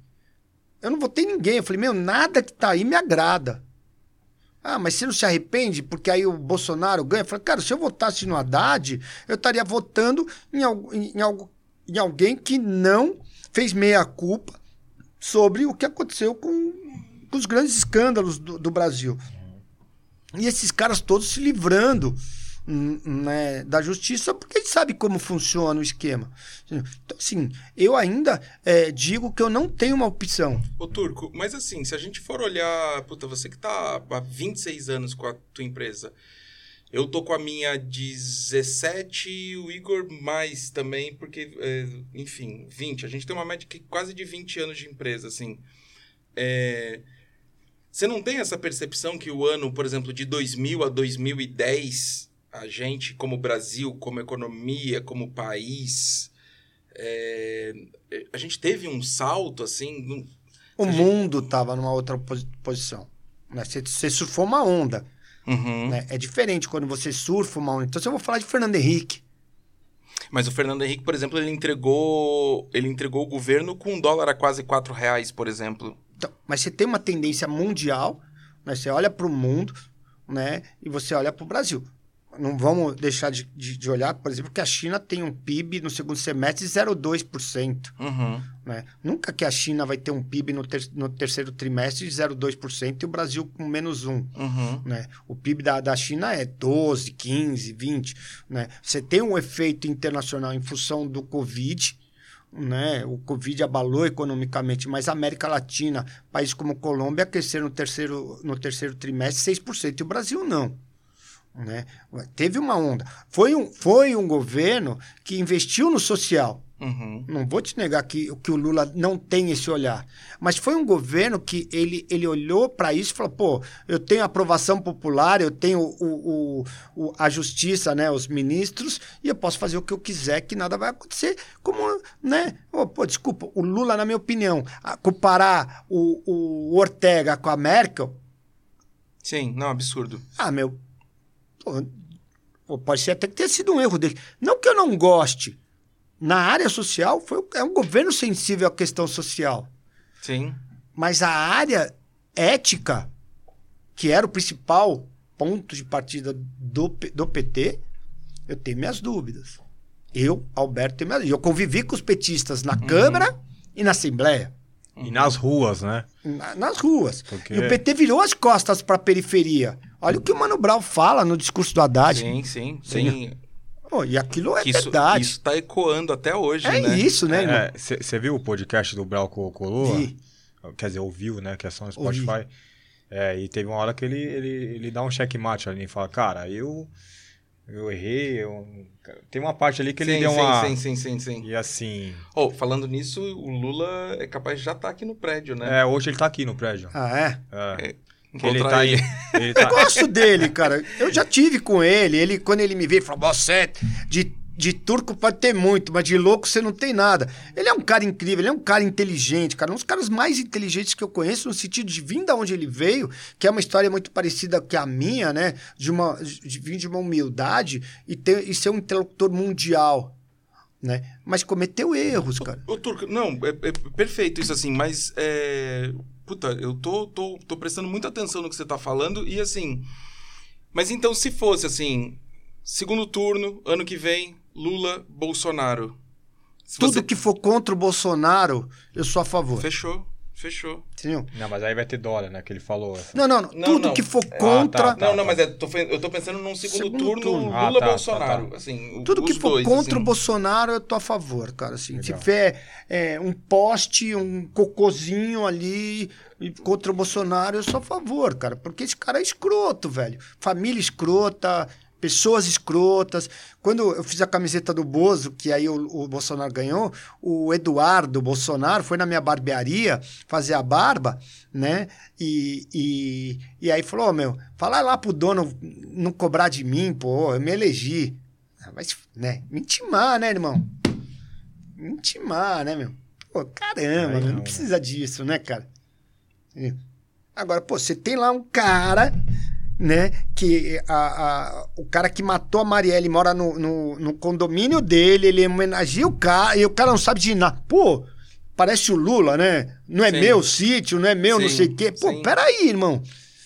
Ou você é burro e não pode estar, ou você é malandro e também não pode estar. É minha opinião. Não, tá. E a gente tá fudido, velho. Sabe por que que a gente tá fudido? Porque a gente tem um problema sério no Brasil, que nunca. O Brasil não vai dar certo. Enquanto tiver três senadores por estado, o Brasil não vai dar certo. Tenho nada contra os estados do norte. Mas se se elege um senador no norte com 100 mil votos, aqui precisa de 2 milhões. É o mesmo senador, tem o mesmo poder de voto. Estado de São Paulo tem três senadores estados do norte, que tem 500 mil pessoas, tem três senadores. Vai dar certo? Não vai dar certo. Devia fazer como aqueles os colégios eleitorais dos Estados Unidos, que tem essa tem um peso diferente quando ganha numa região. É, pro- é- é proporcionalidade, proporcionalidade. eleitoral. Uhum. Você olha para o Congresso, ele tem proporcionalidade eleitoral. Né? Mesmo assim, é, é- não é tão. Mas ultimamente vem se discutindo muito essa questão do, do, do- do presidencialismo, da forma de governo também, né? Ah, Mas mas não a tem a ver, são três senadores por Mas a- estado. Não, não, mas eu tô falando no geral, assim, né? O, o- a questão dos três poderes, isso tá sendo discutido muito, assim, que, de fato, assim, é, uma reforma política, né, seria necessária hoje, né? Muito se fala em, em reforma tributária, reforma sim, mas talvez o que precisaria hoje seria de uma reforma política, né? Alguma Você coisa tem que, acabar o mexe- Senado para o Brasil começar a dar mas certo. mudar a máquina, a porcentagem, vai mudar. a porcentagem é zero. Não vai mudar. Mudar a máquina. Não, não muda, não muda. Não vai mudar. Enfim, deixa a política de lado e vamos falar de moda. que É mais, Não, vamos falar é do mais que você- é Eu tô aqui para responder. é mais divertido. Você não quer mais um cafezinho? Não, não, tô não, tranquilo. tá tranquilo? Você quer uma água, alguma Não, tô- coisa? Tô, tô tranquilo. Ô, ô Turco, é, tem uma pergunta aqui que eu, eu sempre quis saber. Uma vez eu, eu te perguntei dentro da, da, da minha sala, só que tava bem no começo dessa história e, e hoje eu acho que dá pra você responder mais porque já passou algum tempo. Cara, como é que foi essa história da Zump, velho? Porque assim, a Zump é- foi a referência nossa aí dos anos 90, Renato Calaquiano, não sei o que, não sei o que lá. Calça Zump. É. Puta, o cara, o cara era o papa do jeans na época lá e tal. É, e aí você veio com essa história no mercado. Cara, a Zump agora é minha. Meteu a loja no Oscar Freire, não meteu? Uma loja no Oscar Freire. Com raio lá, eu falei, puta, o Turco é embaçado mesmo, mano. Cara, como é que foi essa história, velho? Porque é, essa história tá rolando ainda? Tá. Tá, na verdade, sim, eu comprei a ZUP numa assembleia de, de uma recuperação judicial, Aham. né? De credores, Ela ainda né? tá no meu poder. Só que é, por trás disso, cara, existiam gentes muito poderosas, né? Que aí era o seguinte, quando eu falava que a Zump era minha, né? Eles entraram com um tipo um mandato de segurança dizendo que não era, e aí conseguiam matérias nos jornais para falar que não eram. Os clientes olhavam aquilo, não entendiam nada, né? E você pegar de 2017 para cá, a gente teve uma crise no mercado, e, é onde eu, e a crise de crédito, porque eu tinha todo o processo da, da, da, da Zoom alavancado pelos bancos. Né? E aí os bancos falam, meu, a marca é tua, não é tua? Eu falei, meu, tá aqui, eu ganhei, eu recebi. Eu paguei a primeira parcela e eu precisava pagar as outras parcelas. E aí o banco tirou, e aí veio esse imbróglio jurídico. Ah, eu ainda sou fiel depositado na marca, né? É, Mas a marca tá parada, então. ela tá fazendo, ela Tá, faz, tá. faz. A gente vende nas lojas. Vende, vende nos meus outlets. Eu tô Uhum. vendendo nos meus outlets. Tem umas promoções na Privalha e tal. Uhum. Ela existe. A gente fez coleção, fez um jeans incrível. A gente quis homenagear toda a história. tem é, uma loja que eu quero comprar? Aonde tem uma loja de outlet pra eu ver? No Ipiranga. Tem lá? Tem. Tá bom. Tem no Ipiranga. Na Vila Mariana também Uhum, tem. legal. Ali na Domingos de Moraes. Ah, legal. né? É, a gente fez coisas maravilhosas com a Zump.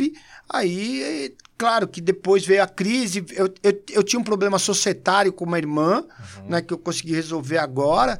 Né? E, e aí também afetou muito ah, o processo de, de, eh, financeiro da nossa empresa como um todo. Né? E aí também tem aquela coisa de muita marca fazendo o mesmo fazendo o que a gente está fazendo, muita marca legal surgindo, muita e, e você no processo não, tá dando certo, tá dando certo, tá dando certo.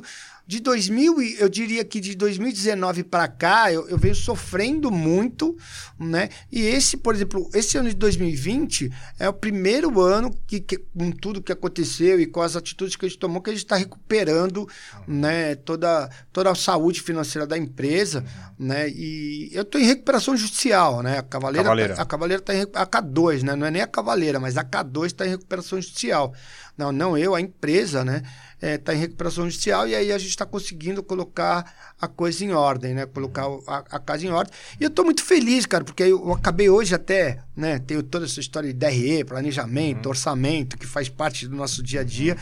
E a gente tem um ano promissor pela frente, né? E, e eu estou bem feliz. E é, e é, triste você ver como a justiça lida com isso, né? Uhum. E como a imprensa lida com isso. Uhum. Porque você ia falar com o jornalista o jornalista não te atendia, né? Falei, meu, você tá com uma notícia falsa. Aí você vai entender. Cara, é louco, cara. Tem jogo que eu vou te falar, não entra. Parece, né? Pra quem assistiu Narco, né? Que você olha uhum. aqueles caras, pô.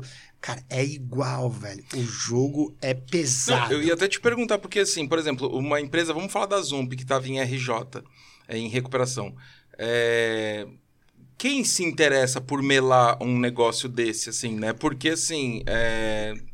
você fez um acordo para comprar e justamente para pagar os credores. Quem perdeu a marca.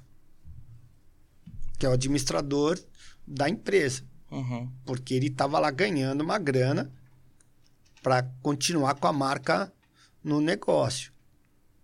Uhum. Então, quanto mais tempo ele alongava esse processo, mais ele continuava ganhando. Então, a partir do momento que eu comprei o principal ativo daquela massa da recuperação judicial, ele passou a não ter mais poder.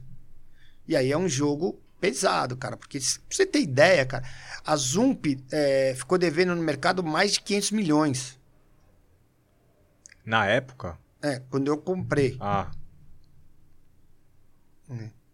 E, esse, e essa dívida está no ar. Né, essa dívida já era. Quem.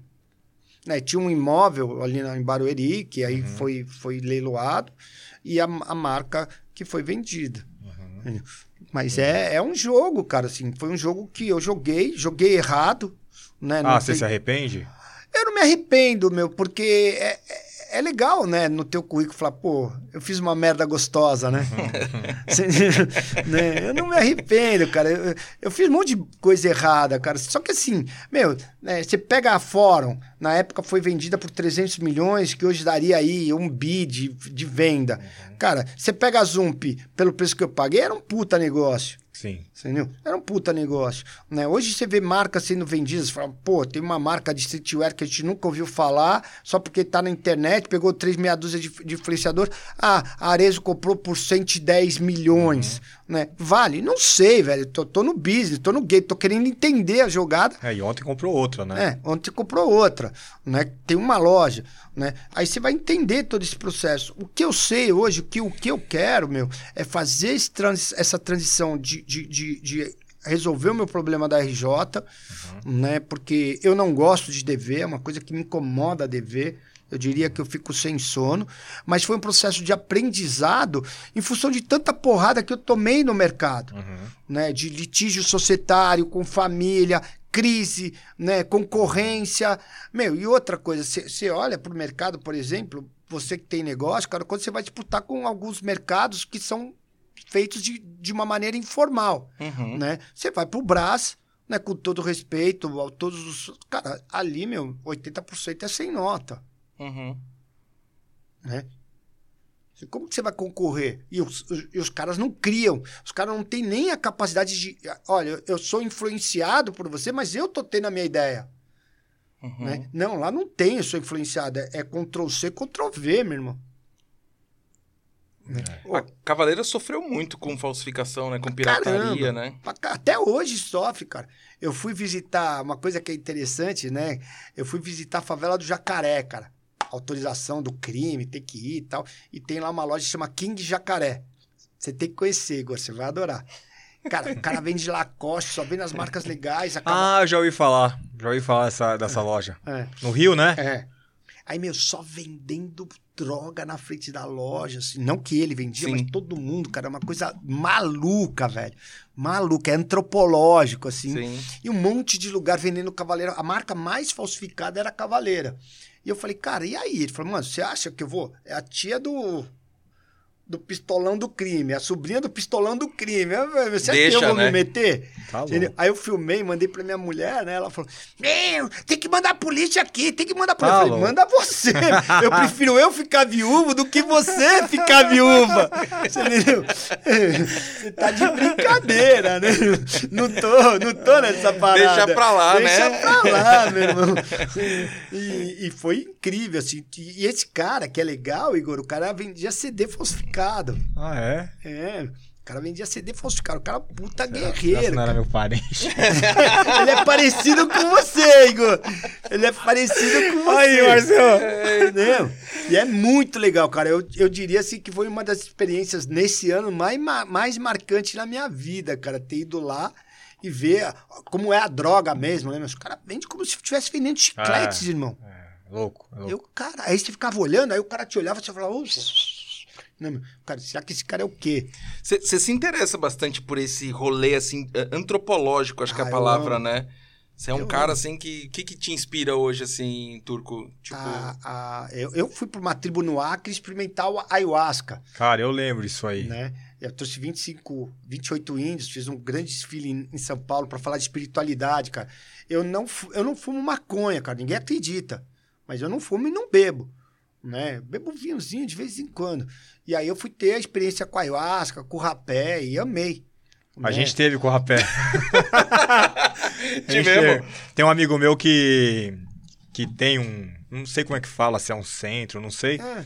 É, e ele, ele falou, irmão, posso ir lá no seu podcast? Eu falei, claro, meu, você é meu irmão, velho, vem aí. E, cara, um dia antes eu tava trocando uma ideia com ele. Eu falei, puta, eu tô meio, meio. Naquela semana que eu tava mal, é. né? Eu falei, cara, tô meio na bad, sabe? Tô meio mal, tô meio me sentindo mal até do estômago, cabeça, meio. Cara, e tô meio mal assim de alma, eu acho, viu, velho? Tá bom, amanhã eu vou aí. Aí ele trouxe o rapé. Aí eu falei, meu, isso aí não vai me deixar doidão, não. Eu preciso fazer um podcast, meu. Aí ele falou, não, não. Aí, pum. Aí ele. Deu um tiro. Aí ele. ele Que fala que passa o rapé, é, isso, tipi. exato. Aí eu falei, Rafa, pode vir aqui. Não, mano, e eu vou dizer, é bem real mesmo. Eu nunca tinha cheirado porra nenhuma, assim, cara. Eu, eu, eu tenho. Não, você não cheira, tá? Eu tenho, eu tenho- não, eu tenho medo do. eu- esse negócio do nariz, eu tenho Nariz. medo. Mas daí eu vi que, eu- cara, que eu também sou altamente influenciável. Porque o Igor chegou e falou assim: vem cá, não, cheira aí o negócio. Eu falei, não. é que eu tenho mano. credibilidade, Não, né? eu falei, não, mano. Não, não, cheira aí. Cara, a hora que o cara deu o tiro, mano. Ah, é. Ah, É que ele faz- não- ele é faz- verdade, você não cheira, porque é o cara que assopra. É. Você passa o rapé. Exato. Aí o cara faz assim, né? É. Mano, eu na, É. ca- é, eu na cadeira só fiz assim, ó. Mas posso falar. Aqui, ó. Escorreu já aqui. Ô, o- Tuco, mas posso falar? Cara, eu falei pro Rafa. Eu fiquei com uma sensação tão boa depois, cara. Tão boa, né, Rafa? Que eu não, falei. é, não. Porque eu tava, eu tava bem mal. Eu falei, o são do céu. Eu tô me sentindo outra pessoa, velho. É isso. Cara, parece que limpou.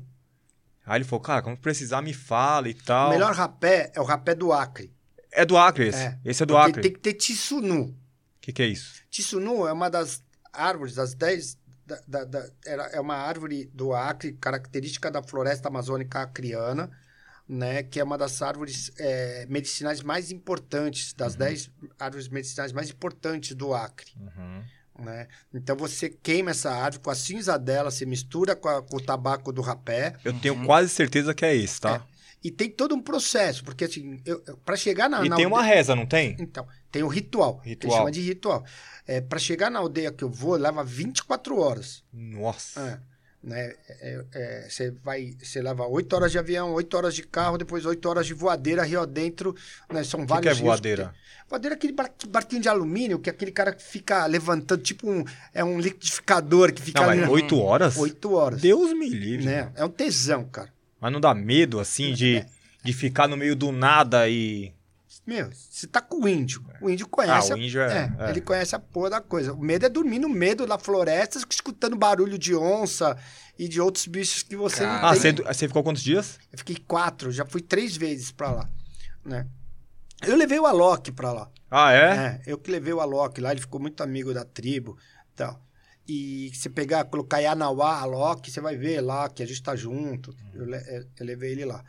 E aí tem todo o ritual que começa com os cânticos, começa com o rapé, né? Aí depois vai pro ayahuasca. O ayahuasca é uma outra experiência, Que o ayahuasca, na verdade, hoje, ele é uma medicina que é, é, é, tá sendo feito estudo para curar o, o- a depressão. Uhum. Ela vai na tua glândula pineal, te mostra quem você é e te mostra os teus problemas e as soluções. Você fala, não, eu não acredito. Agora, é alucinógeno. Esse É teu amigo fazia também. Não, ele faz. É, ele, É, é. Ele é alucinógeno. Né? Eu tive a experiência né, várias vezes, eu já trouxe os índios do Acre. Eu só tomo com o meu pajé, eu não tomo. Né? Ah, pera, Uhum. não. Eu tenho rapé no carro, né? eu sempre levo, porque sempre tem um amigo que quer, o meu pai, eu, eu faço, porque isso eu acho que é, é legal, porque melhora, Uhum. né?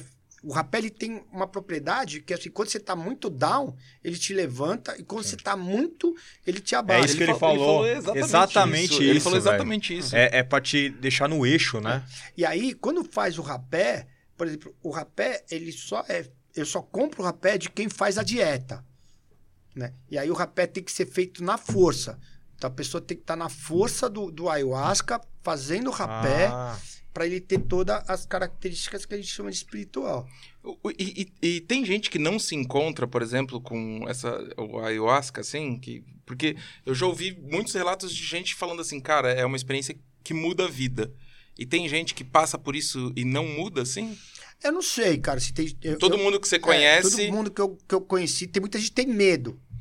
eu tenho medo. eu, Tem tenho, eu medo, tenho medo desse rolê. Por exemplo, assim, você às vezes tem algum trauma de. Teve uma amiga minha que foi abusada pelo pai. Né? E quando a gente foi falar para ela tomar, ela falou: Não, meu, eu não quero, porque essa bad eu não quero sentir na minha vida. Ah, porque você sente bad também, assim. Você vai, você vai resgatar Vai um monte de coisa, cara. eu não É. tenho coragem, mano. Você vai resgatar um monte de história da sua Tem vida. cara. coragem, Igor? Eu Mas você vomita- Quase tudo nessa vida, mano, eu tenho coragem. Porra, mas isso é um, isso é um Não, buraco Coragem bem... é, é passar o sapo, né? Que é o cambô. Ah, ele, ele também faz Ele, isso. ele também faz isso. O cambô eu não tive coragem. É. E ele, fa ele, faz isso, ele faz isso dire direto, não, acho que duas vezes por ano, não sei. É, o cambô é, é punk. Que é o quê? Que é, uma medicina de cura. É o veneno do veneno do sapo, né? Passa na, na pele É, daí, você né? queima a pele pra tirar a pele pro, pro veneno penetrar. Mas você não Então, teve coragem por quê? Porque é o efeito que você vai morrer, né? Porque quando você é envenenado, Nossa. você sofre o, o processo do veneno do sapo. Então, assim, você tá em consciência que teu corpo tá... É como você fala, caralho, meu, tô, Tô definhando. tô... E aí, caralho, você não consegue se mexer e tal. Aí você vomita muito. Vomita muito, muito, muito, né? Que é o processo de limpeza. Então, todas as suas toxinas vão pro, pro teu, teu aparelho digestivo e você vomita. Então, é um, projeto, é um processo de limpeza também. Uhum. Porque quando você tá mal de estômago, o que você faz? Você vomita. O que, que é o vomito, né? Que é o Tirar refluxo. coisa ruim, né? né? Você tira tudo que é ruim. Uhum. E às vezes você fica aí 30, 60 dias sem pegar uma gripe, sem pegar nada. Uhum. Mas é um processo de castigo para os mais jovens na tribo. Porque tem esse processo do cara Ah, falar, é? "Meu, é, e tem competição dos índios, quem tem mais picada de, de queimadura. Porque fala, ah, quero ver quem passa 30 picada. Aí louco. os caras passam, a ter- passam o veneno. E aí você pega a água, passa no corpo, tira todo o efeito. Mas eu não tive Que coragem. loucura. Ah, tira o efeito na hora? Tira o efeito na hora, Com água. com água. Que louco, hein? É. Eu não Tá tive, mas eu quero passar. Eu quero Você ir- quer, né? Eu quero. Eu tô louco pra ir pra tribo, cara. Eu tô louco pra voltar pra tribo porque ele é, ele é uma experi- experiência que você se, desprende de tudo que é material. Uhum. Né? E é bem louco, né? Porque como eu já aprendi a ir voltar, então tem a história da voadeira, eu tenho um microfone que parece duas, dois pneus de caminhão, né? Aí eu vou com o meu iPhone, tal, fico escutando os meus Led Zeppelin da vida, meus Chico Sainz, aí volto na, na, na- na volta, cara, parece que eu tô flutuando, assim, meu, puta, meu. Você vai, vai cantando, meu, é muito, muito divertido, muito divertido. E, e essa espiritualidade, assim, você sempre carregou ela, turco? Eu sou um cara espiritual, Uhum. né? Assim, eu, eu, a- a- eu medito, né? Então, na, nas minhas aulas de meditação, a minha própria orientadora, ela fala, meu, você tem muita, muita essa coisa de espiritualidade, de receber, de saber quem é do bem, quem é do mal. Uhum. Isso eu tenho... E, é- e- me faz mal isso, porque às vezes quando eu percebo que um cara é do mal, eu não consigo chegar perto, cara. E às vezes é business, né, meu?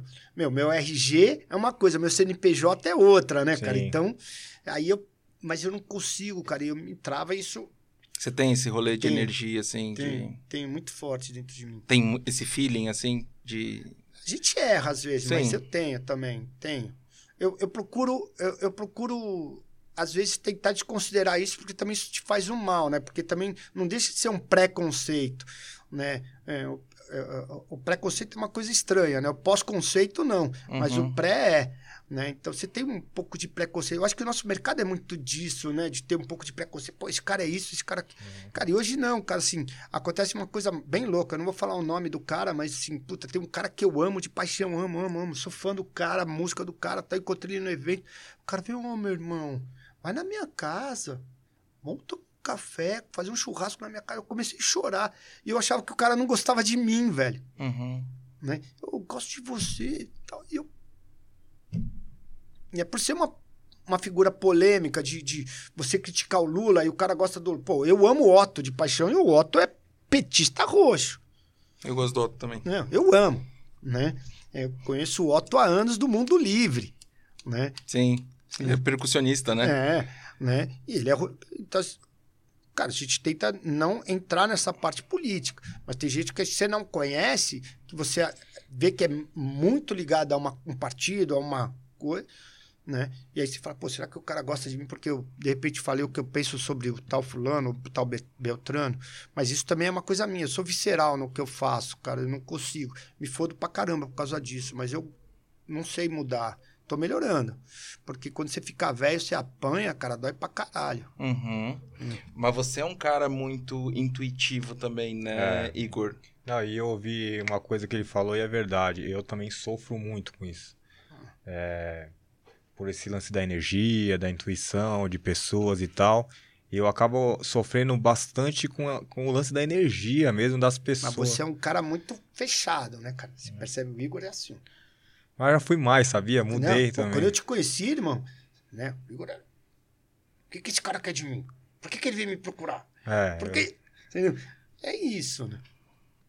Aí você tem mas que, mudei você muito, desconstrói né? isso. Não, mas quando eu conheci o Igor, cara, eu saí lá da Kings arrasado, porque o cara me apresentou, ele falou assim, ó, oh, esse, oh, esse aqui é o Rafa da Crovo. O Igor fez assim, ó, e aí, beleza?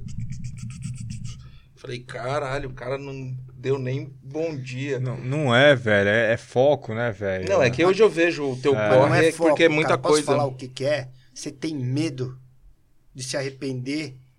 De às vezes abrir. De, de se abrir, velho. É. Isso é foda. Você tem medo, cara, porque é tanta gente. Cara, assim, é tanta gente só querendo enfiar a faca aqui, meu. É. Sabe? Puta merda. Você tem medo, cara. Então é e... é melhor falar, ô, oh, beleza, tchau. E esse, e esse negócio que você falou ali, o nosso mercado, de fato, ele é desunido, né? O que, que é? O medo de um roubar o, o, o cliente do outro. De fato, você falou um negócio assim, cara. É, é muito difícil, né, Igor, você ter essa essa abertura. Sabe o que acontece, cara? Você cria. É, é, é uma merda que assim. É, é, eu, eu, passava isso no surf, né? Com esse, o Sidão da OP. Não, ele é o Sidão Tenute, cara. Ele não é o Sidão da OP, cara. Né? E aí você vira uma pessoa conhecida pela marca que você tem, não pela pessoa que você é. Os antigos falavam muito isso. Você vale o que tem, né? É. médio, né? Mas assim, ah, o fulano tal, fulano. Aí você tem medo de perder um pouco. Cara, foi louco, porque quando eu perdi a eleição, os caras, pô, e aí? Falei, cara, o único medo que eu tinha era perder a eleição. Depois que eu perdi a eleição, acabou meu medo. Uhum. Né? Eu me fudi agora, tô fudido. Né? Qual que era o meu medo? Me fuder. Agora que eu tô fudido, eu tô perdendo o medo. Uhum. Né? E você vai aprendendo a lidar com vários, várias coisas que, que você tem que se desprender né? Até para conquistar. Porque é legal a troca, cara. Pô, esse cara tem pra caralho pra me ensinar. Eu posso também, talvez, ter pra ensinar pra ele. Não sei. Agora, é, é, né? você chega num lugar. Tinha um cara que era, tinha uma marca que ele chegava e ficava me perguntando um monte de coisa. É, como foi teu crescimento? Coisa. Eu falei, e aí, como foi tuas lojas? Ah, não posso falar. Ah, vai se fuder, cara. Puta, pior que eu já conheci alguém assim também. Vai se fuder, né, meu? Não, nem me pergunta mais nada, né, meu? Eu tive essa experiência essa semana batendo bola com o cara. E eu falando um monte de coisa pro cara. Aí o cara, ah, eu tô. Fazer a marca. Mas qual? Puta, não quero falar. Porra. Mas peraí. Mas o, aquele nosso colega de Santa Catarina, uma vez foi isso. Foi na minha fábrica. Eu mostrei tudo. Ah, pá, pá, pô, deixa eu ir na tua fábrica agora. Não, lá a gente não recebe. É, isso é caralho, absurdo, né? É um absurdo, velho. Caralho. Isso é absurdo. É, é, e é por isso que eu sou esse cara, velho. De tipo Porque é, eu, eu não gosto é, desse tipo de, de falsidade do ser humano, sabe? Eu, você não gosta do ser humano. É, mas, é, mas eu não gosto muito não, viu, velho? eu, eu tô aprendendo a não gostar, cara. É, eu, não, eu sempre falo isso, né, Rafa? Eu não gosto muito do ser humano não, viu, velho? Eu aprendi a não gostar, cara. É. Eu, eu, sou filho de árabe, então toda a minha vida era muita gente na minha casa, muita gente com família, sabe? E de uma hora para outra eu Putz, assim, como eu te disse, eu tive. Você, você, vocês eram uma família bastante unida? Era. Hoje não mais. Porque aí tem uma, um, o seu irmão que foi assassinado no tive ABC, um irmão né? assassinado tive um irmão que se suicidou, ah, né? é? Hum. Que pena, hein? Hum. E aí você tem essa, essa, essa grande treta aí com a sua irmã. A, a, a sua, essa treta da sua irmã, a sua irmã era dona da Cavaleira também? Ela era, ela era sócia, né? Ah. Agora ela saiu da sociedade né? E, mas a gente teve um, um, litígio de 10 anos e, meu, ela tá perdoada, eu acho que ela tem que me perdoar também, né? Houve erro de ambas as partes, tá tudo certo, ela toca a vida dela. É, tem, tem um problema, assim, que eu penso muito diferente da minha família inteira, uhum. né? Isso também gera um certo é, atrito. Por quê? Porque a minha família é muito conservadora, é muito certo. tradicional e eu sou fora da curva. Né? Assim, quando eu levei, levava o Sepultura para minha casa, tinha um irmão meu que falava, pô, você traz esses maloqueiros aqui. Eu falei, mas esse maloqueiro fala cinco línguas. Quantas línguas você fala? Sim. Né? Esse cara toca violão clássico, é um dos melhores guitarristas do mundo, né? Que é o André Kisser. Sim. Cara educado pra caramba, né? Cadê a tua educação em achar que ele é um maloqueiro? Uhum. Né? E, e, isso, puta, me revoltava na minha própria família. Quer dizer, assim, uhum. meu... E, né? Pra minha família, conviver com viado, com puta, com travesti era um absurdo, cara. Entendeu? E você sempre gostou dessa mistura, né? Ah, eu amo. A, a Cavaleira, ela, ela, ela, ela, é, ela lembra muito a mistura, né? Ah, eu amo mistura, cara. É, eu, também, amo. eu acho, eu acho A mistura te enriquece, cara. É. Você, você, meu, imagina assim, vamos supor, você pega, vai ter um encontro de Ferrari. O que você vai falar? Só de Ferrari. Sim. Agora, se fizer um, um, encontro de carro, tem lá um Ford 1068, um Fusquinha, uhum. um Impala, um Lowrider, cara, uma Ferrari. Cara, meu, como que é a Ferrari? Qual que é o ronco? Qual que é o barato do, do Lowrider? Caralho, putz, você aprende. Sim. Ah, tá todo mundo de Ferrari, é o mesmo ronco. É. Que graça tem? Aí não tem assunto, né? Não tem assunto, ah. é, é, é ronco.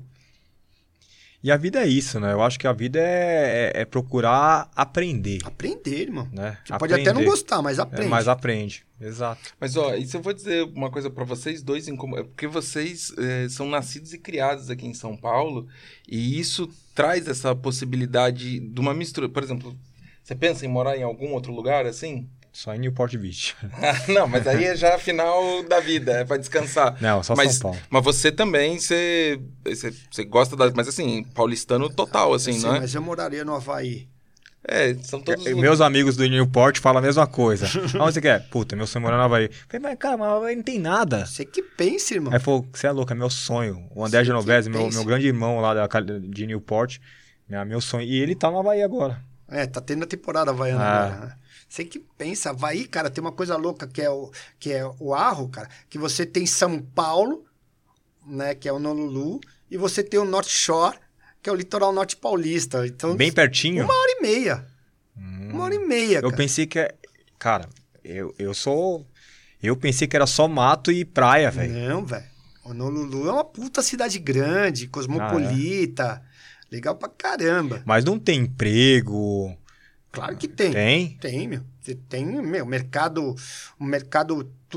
É, é, uma, é, é, é uma ilha que né, ela é fomentada pelo turismo, mas você tem prédios, que nem São Paulo, cara. É, eu acho que eles têm. Eu, um, sabia, eu acho que eles têm uns rolês com tech também, não é? De tecnologia, de, de, escritório, de programação. Acho que tem alguma coisa sei. dessa, assim, no Havaí. Tem muita gente trabalhando do Havaí hoje. Né? Você trabalha do Havaí. É que hoje você pode trabalhar de qualquer, qualquer lugar, lugar né? Isso, isso... Mas Havaí é. Puta. É, é, eu amo mar, né? Assim, tem uma, uma das coisas que me deixou deprimido é isso, né? Viajar, faz dois anos que eu não viajo e faz quase dois anos que eu não entro na praia. Né? E, puta, eu amo praia, então, puta, conheço a Indonésia, conheço. Você surfa ou não? Não, mas eu gosto de acompanhar de uhum, perto, assim, uhum. todos os campeonatos de surf. Quando tem. Fala, ah, vai ter final da Copa do Mundo de Futebol. Ah, final da Copa do Mundo Você viajou o mundo todo, eu Turco? o mundo todo, é. quase. Ô, Turco, e esse lance agora de piscina eu de... não falo inglês, hein? Vai na cara e na coragem. É, Eu the também não book and falo. the table. É, eu também não falo. Nem turco. E esse lance agora dessas piscinas de, de onda aqui, essa, essa Isso é uma tendência mundial. mundial, né? Mundial. Mundial. Mundial. Mundial. Você já foi lá no grama lá? Não, não fui. Cara, falam que é animal, É, né? Eu, tenho uma- eu tinha uma proposta de fazer a primeira piscina com onda pública e tal, que, que é assim, né? Você pega a fazenda da grama, um cara que é humilde não vai nunca conseguir Não. chegar lá. Um terreno na grama hoje é 8 milhões.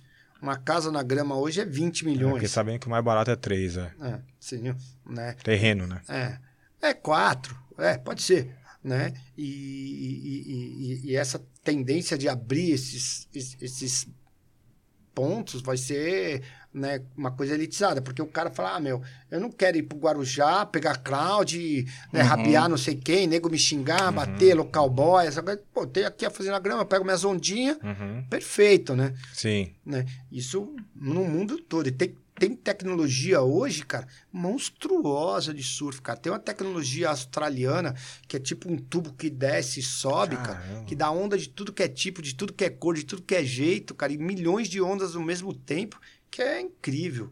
É incrível. Que animal isso, né, meu? É. Ter uma, uma praia dentro de um condomínio. Olha onde a gente chegou. Que animal. É isso. Mas ao mesmo tempo você tem, não tem água salgada, né? E a água salgada faz bem. Você que é um cara Verdade. sensitivo, a água salgada tem o iodo que tira todas as zicas, né? sim. Que é o famoso sal grosso para tirar a zuruca. Sim, verdade. É verdade, eu não tinha pensado nisso. É, é, é, é água que não é salgada, né? Na, na- na- Água pode doce. crer. E É com isso. cloro ainda, né? É. Puta é verdade. Ô, Turco, ah, te perguntar aqui, só voltando a Cavaleira, assim, mas mais a ver com o cenário nacional hoje, assim. Qual marca, assim, que você acha, assim, ou alguma marca que você viu ultimamente, assim, que te chamou a atenção aqui no Brasil? Vamos falar de Brasil e vamos falar de... Já que você é um cara Viajado. mundial, viajado, vamos falar primeiro Cara, de tem um Brasil, estilista assim. que eu gosto, que eu observo ele, apesar de, de, de olhar para ele e, e saber da onde ele pega as referências, que assim, né, você olha pro cara e você vai olhar para onde ele tá olhando, né? Que é o Pedro Andrade, Uhum, né? Que é da Pie. Uhum. né? Então você olha, né? Mas assim, o que que acontece?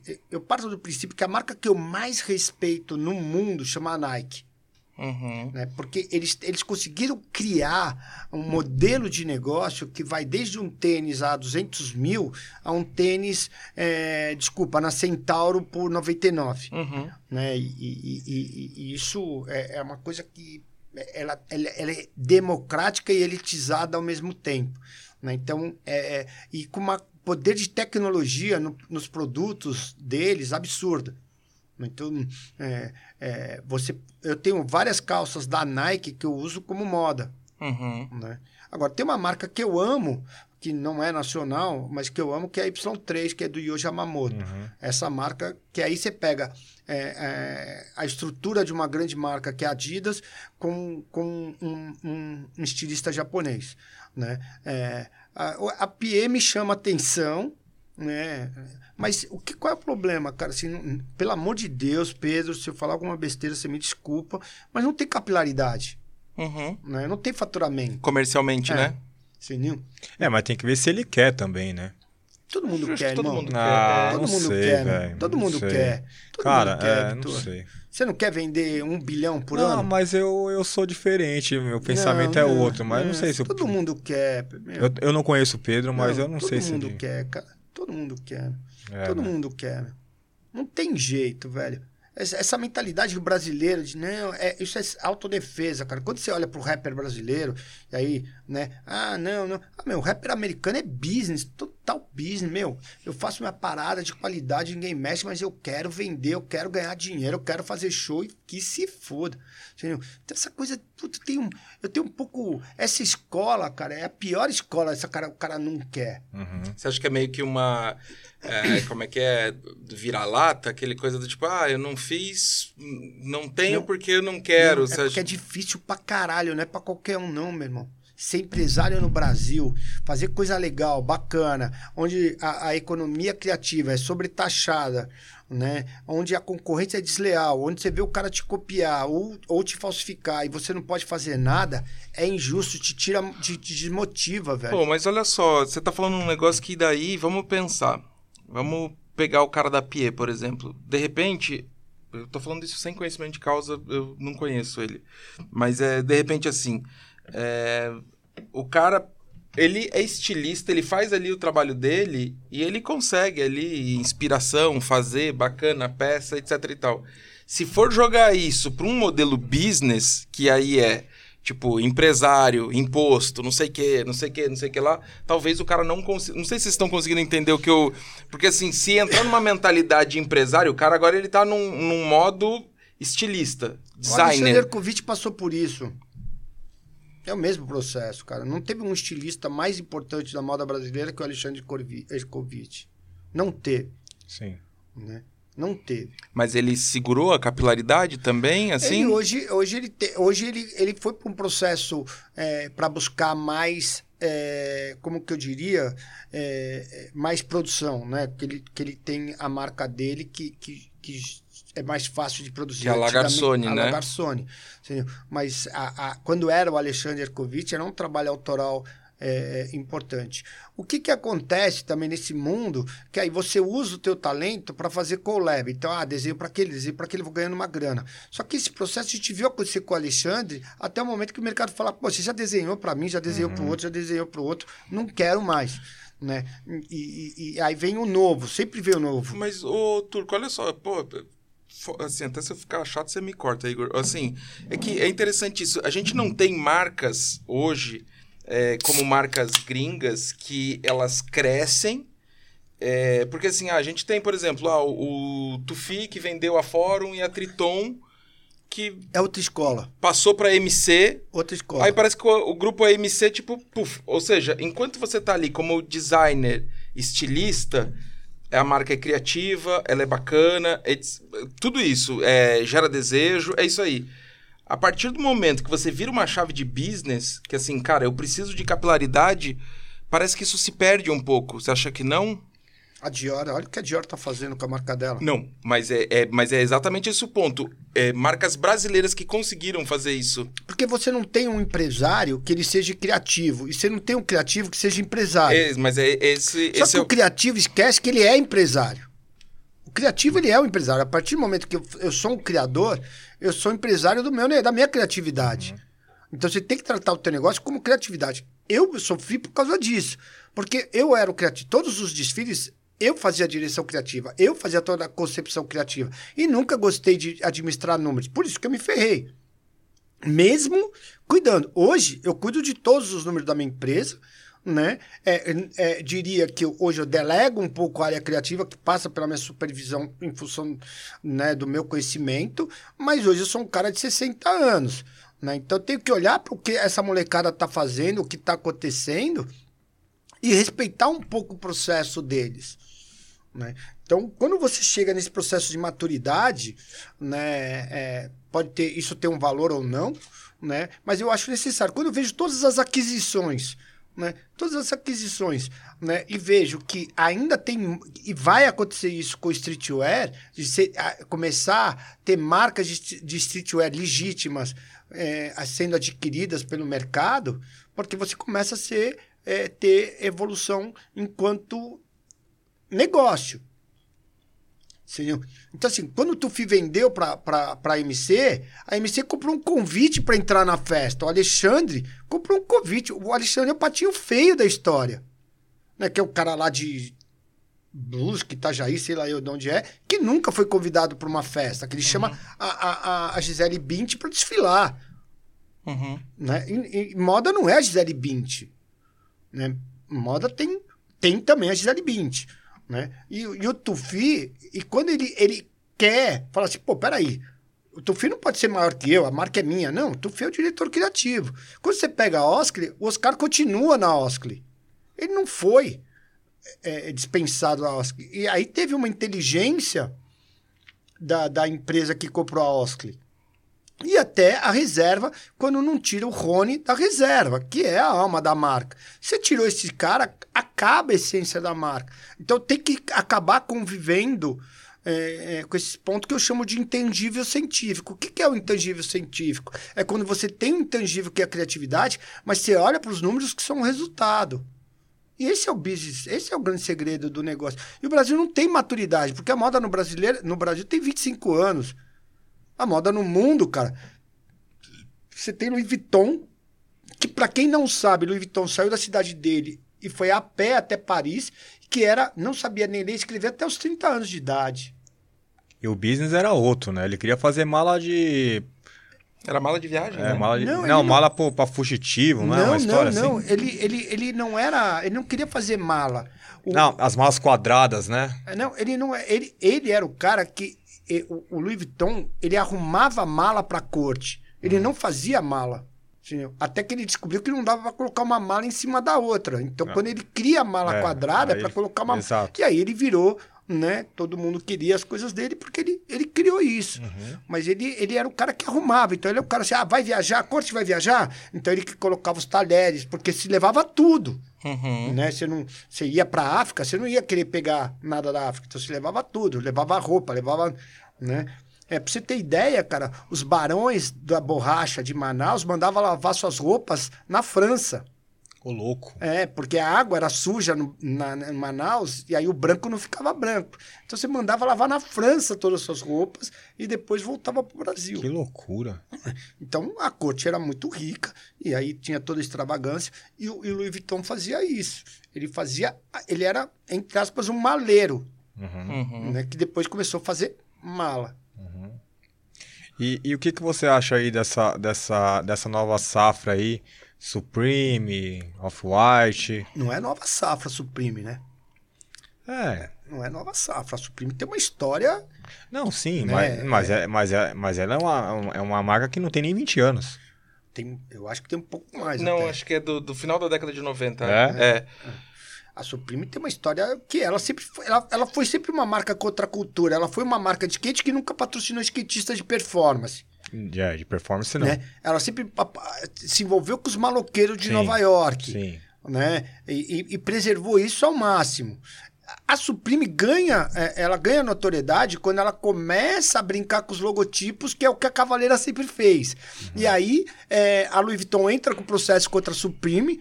A, a- Louis Vuitton ca- acaba recebendo tanta crítica por causa disso que ela fala: pô, peraí, deixa eu conversar com esses caras ver o que, que esses caras têm. Uhum. Sim.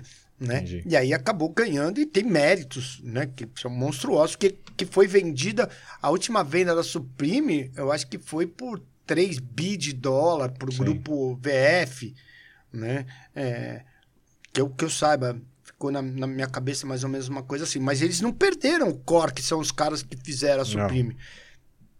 A Off-White, ela vende um comportamento, né, de um grande estilista que veio a falecer, que ele era, ele, ele fez engenharia mecânica, eu acho que era DJ, né, que era envolvido com a música Uhum. e que acaba fundindo tudo isso, e criando uma, uma marca na Itália, sendo americano. Sim, Que é uma característica que o mundo não aceita estilista americano. Uhum. Né? Você tem o Marc Jacobs e o Tom Ford. Depois você não tem mais estilistas americanos com tanto sucesso. Calvin Klein, Calvin Klein fazia jeans e cueca. Né? N- Nunca vou desrespeitar o, o, o- Calvin Klein, mas eu não gosto da criação do Calvin Klein. Né? Então ele não tem a, a escola europeia de estilo, né? a minha visão. Né? Mas a- a- e aí tem o mérito que ele tem um, um potencial criativo, mas um potencial de network. Então ele conseguiu usar os dois a favor dele. Isso foi muito legal. Ele soube usar isso com maestria.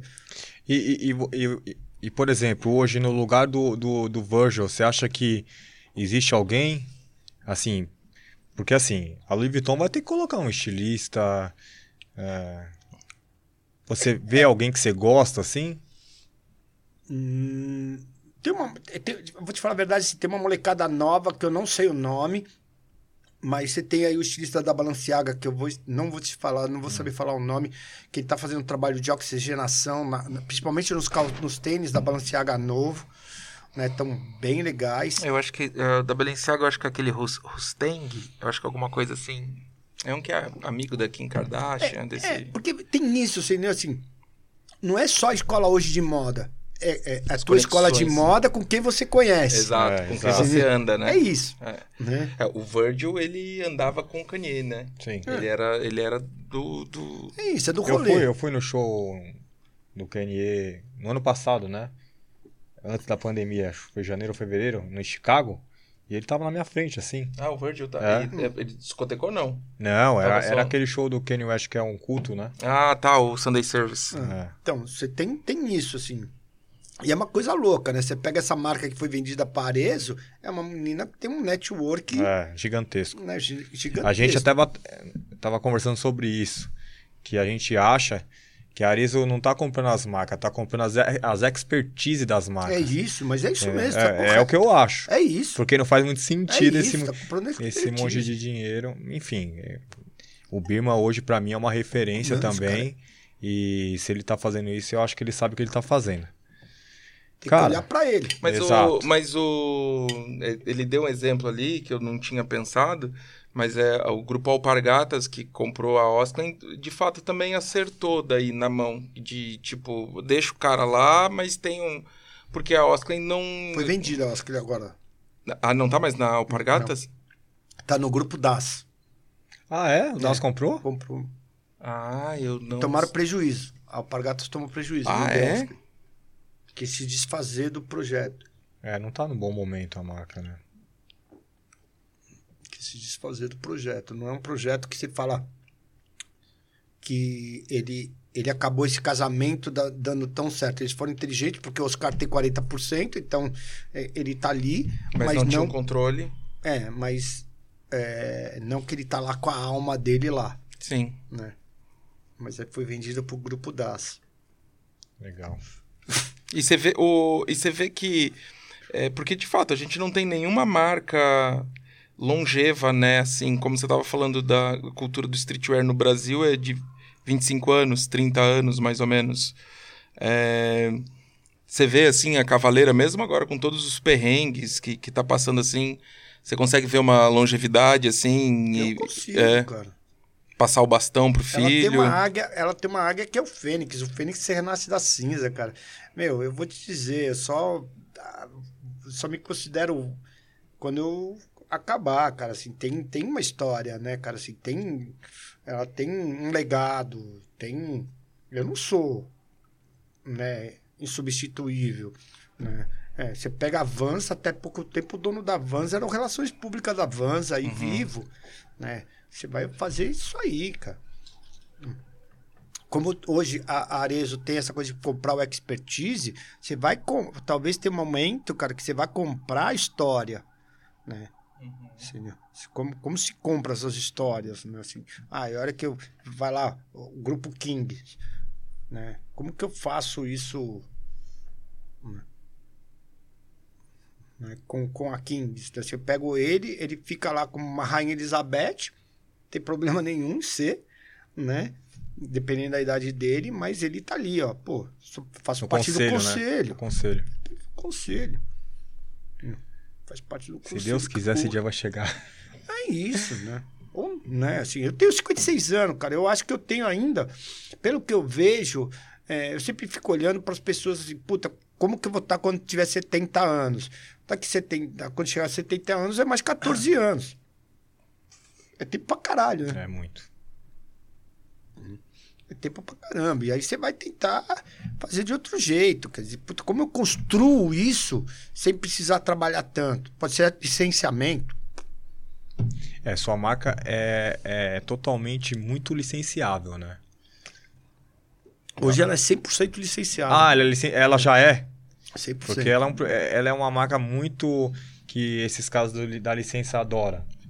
Só que eu controlo a licença. Eu crio, eu vendo e eu faço marketing. Ah, legal. Você entendeu? Eu não deixo o cara pôr a Ah, mão na ent- criação, cara. Então a fábrica só fabrica e entrega. Só a fábrica só fabrica e entrega. Legal.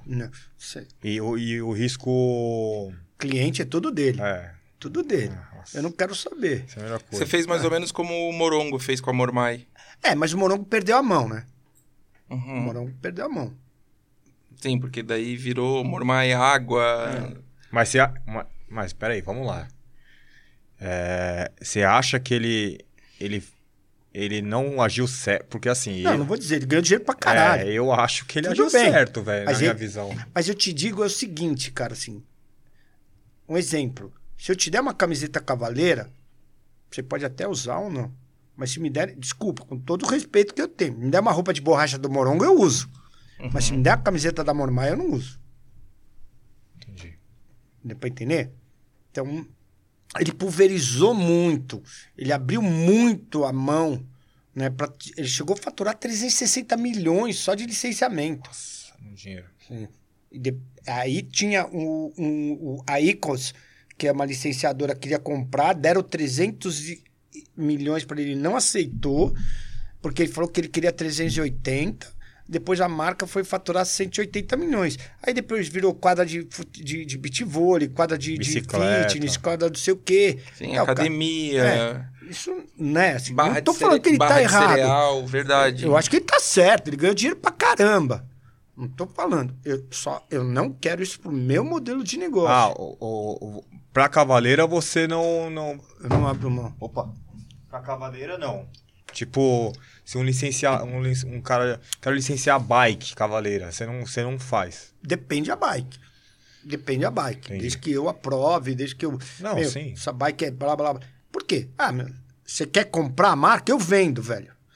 Né? Mar... Negócio bom é negócio que, que, que vende. Uhum. né? Não tem nenhum problema. Tô falando de business. Uhum. Vendo e tal. Ah, meu, você vai ser meu empregado. Tá, que hora que você quer que eu chegue? Que hora que você quer que eu saia? Qual é o termo?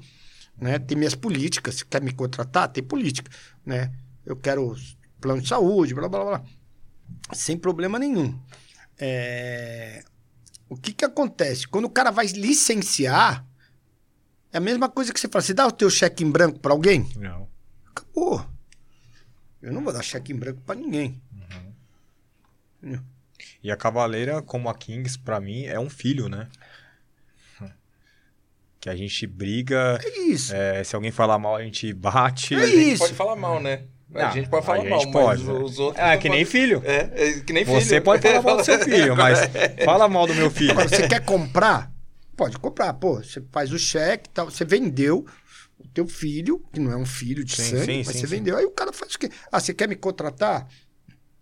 Mas quando você licencia e o cara faz merda, como que você vai recuperar isso? Esquece. Eu cometi erros assim Caminho que eu me volta. arrependi. É, eu também. Você entendeu?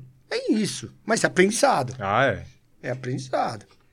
Minha primeira franquia, logo de cara eu tomei um golpe, né? Né? Então, assim. Eu tomei um monte das minhas Só que franquias. assim, cara, assim, foi o maior aprendizado.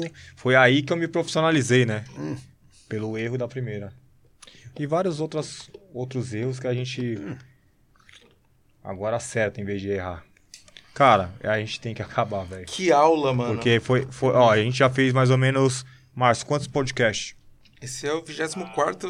vig- 2, 2, 22, né?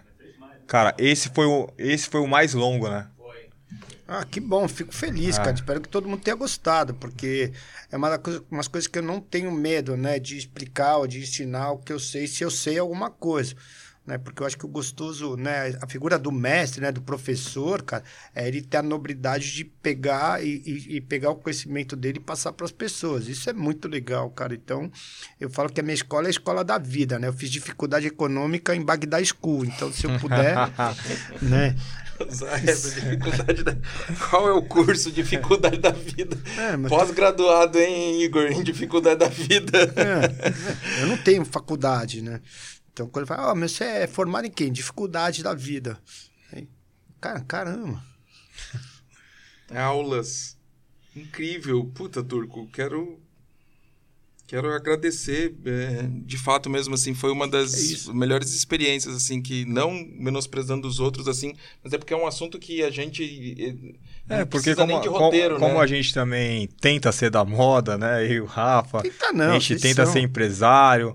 Vocês são- Então, essa troca de experiência hoje foi, foi animal, assim. É, eu tô aberto. Quando quiser, sempre liga, pode perguntar. Eu tenho medo de ficar o que eu sei, se é o que eu sei, né? Não tenho problema nenhum.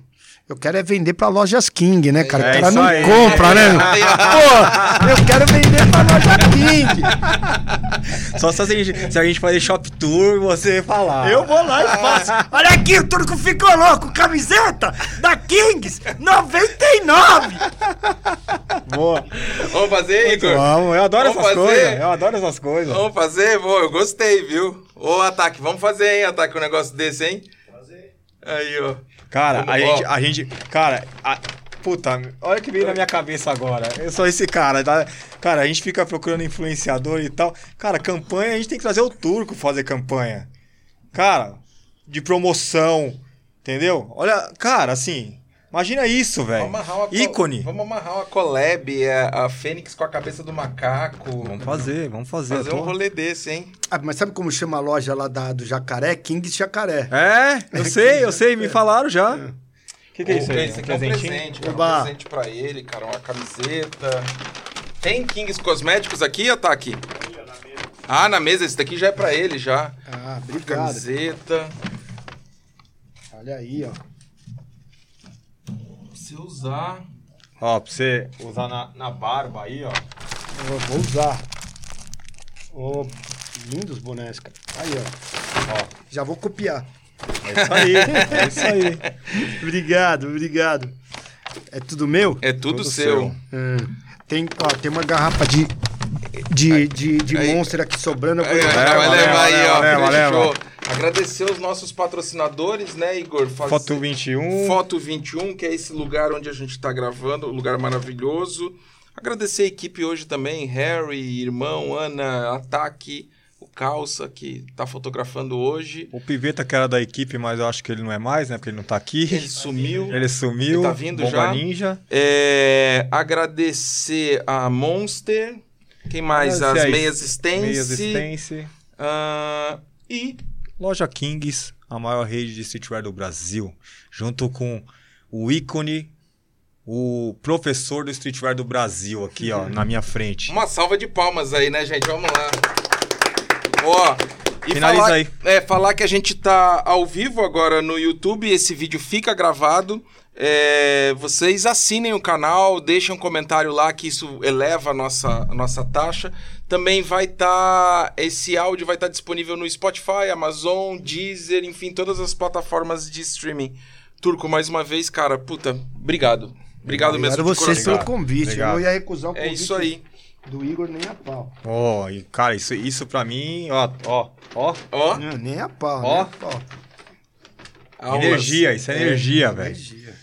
Fechou. Então é isso, só tenho a agradecer a Deus, a esse monstro, meu parceiro Rafa. Mais um dia, graças a Deus, de vitória. E é isso. Muito obrigado, Monkeycast. Valeu.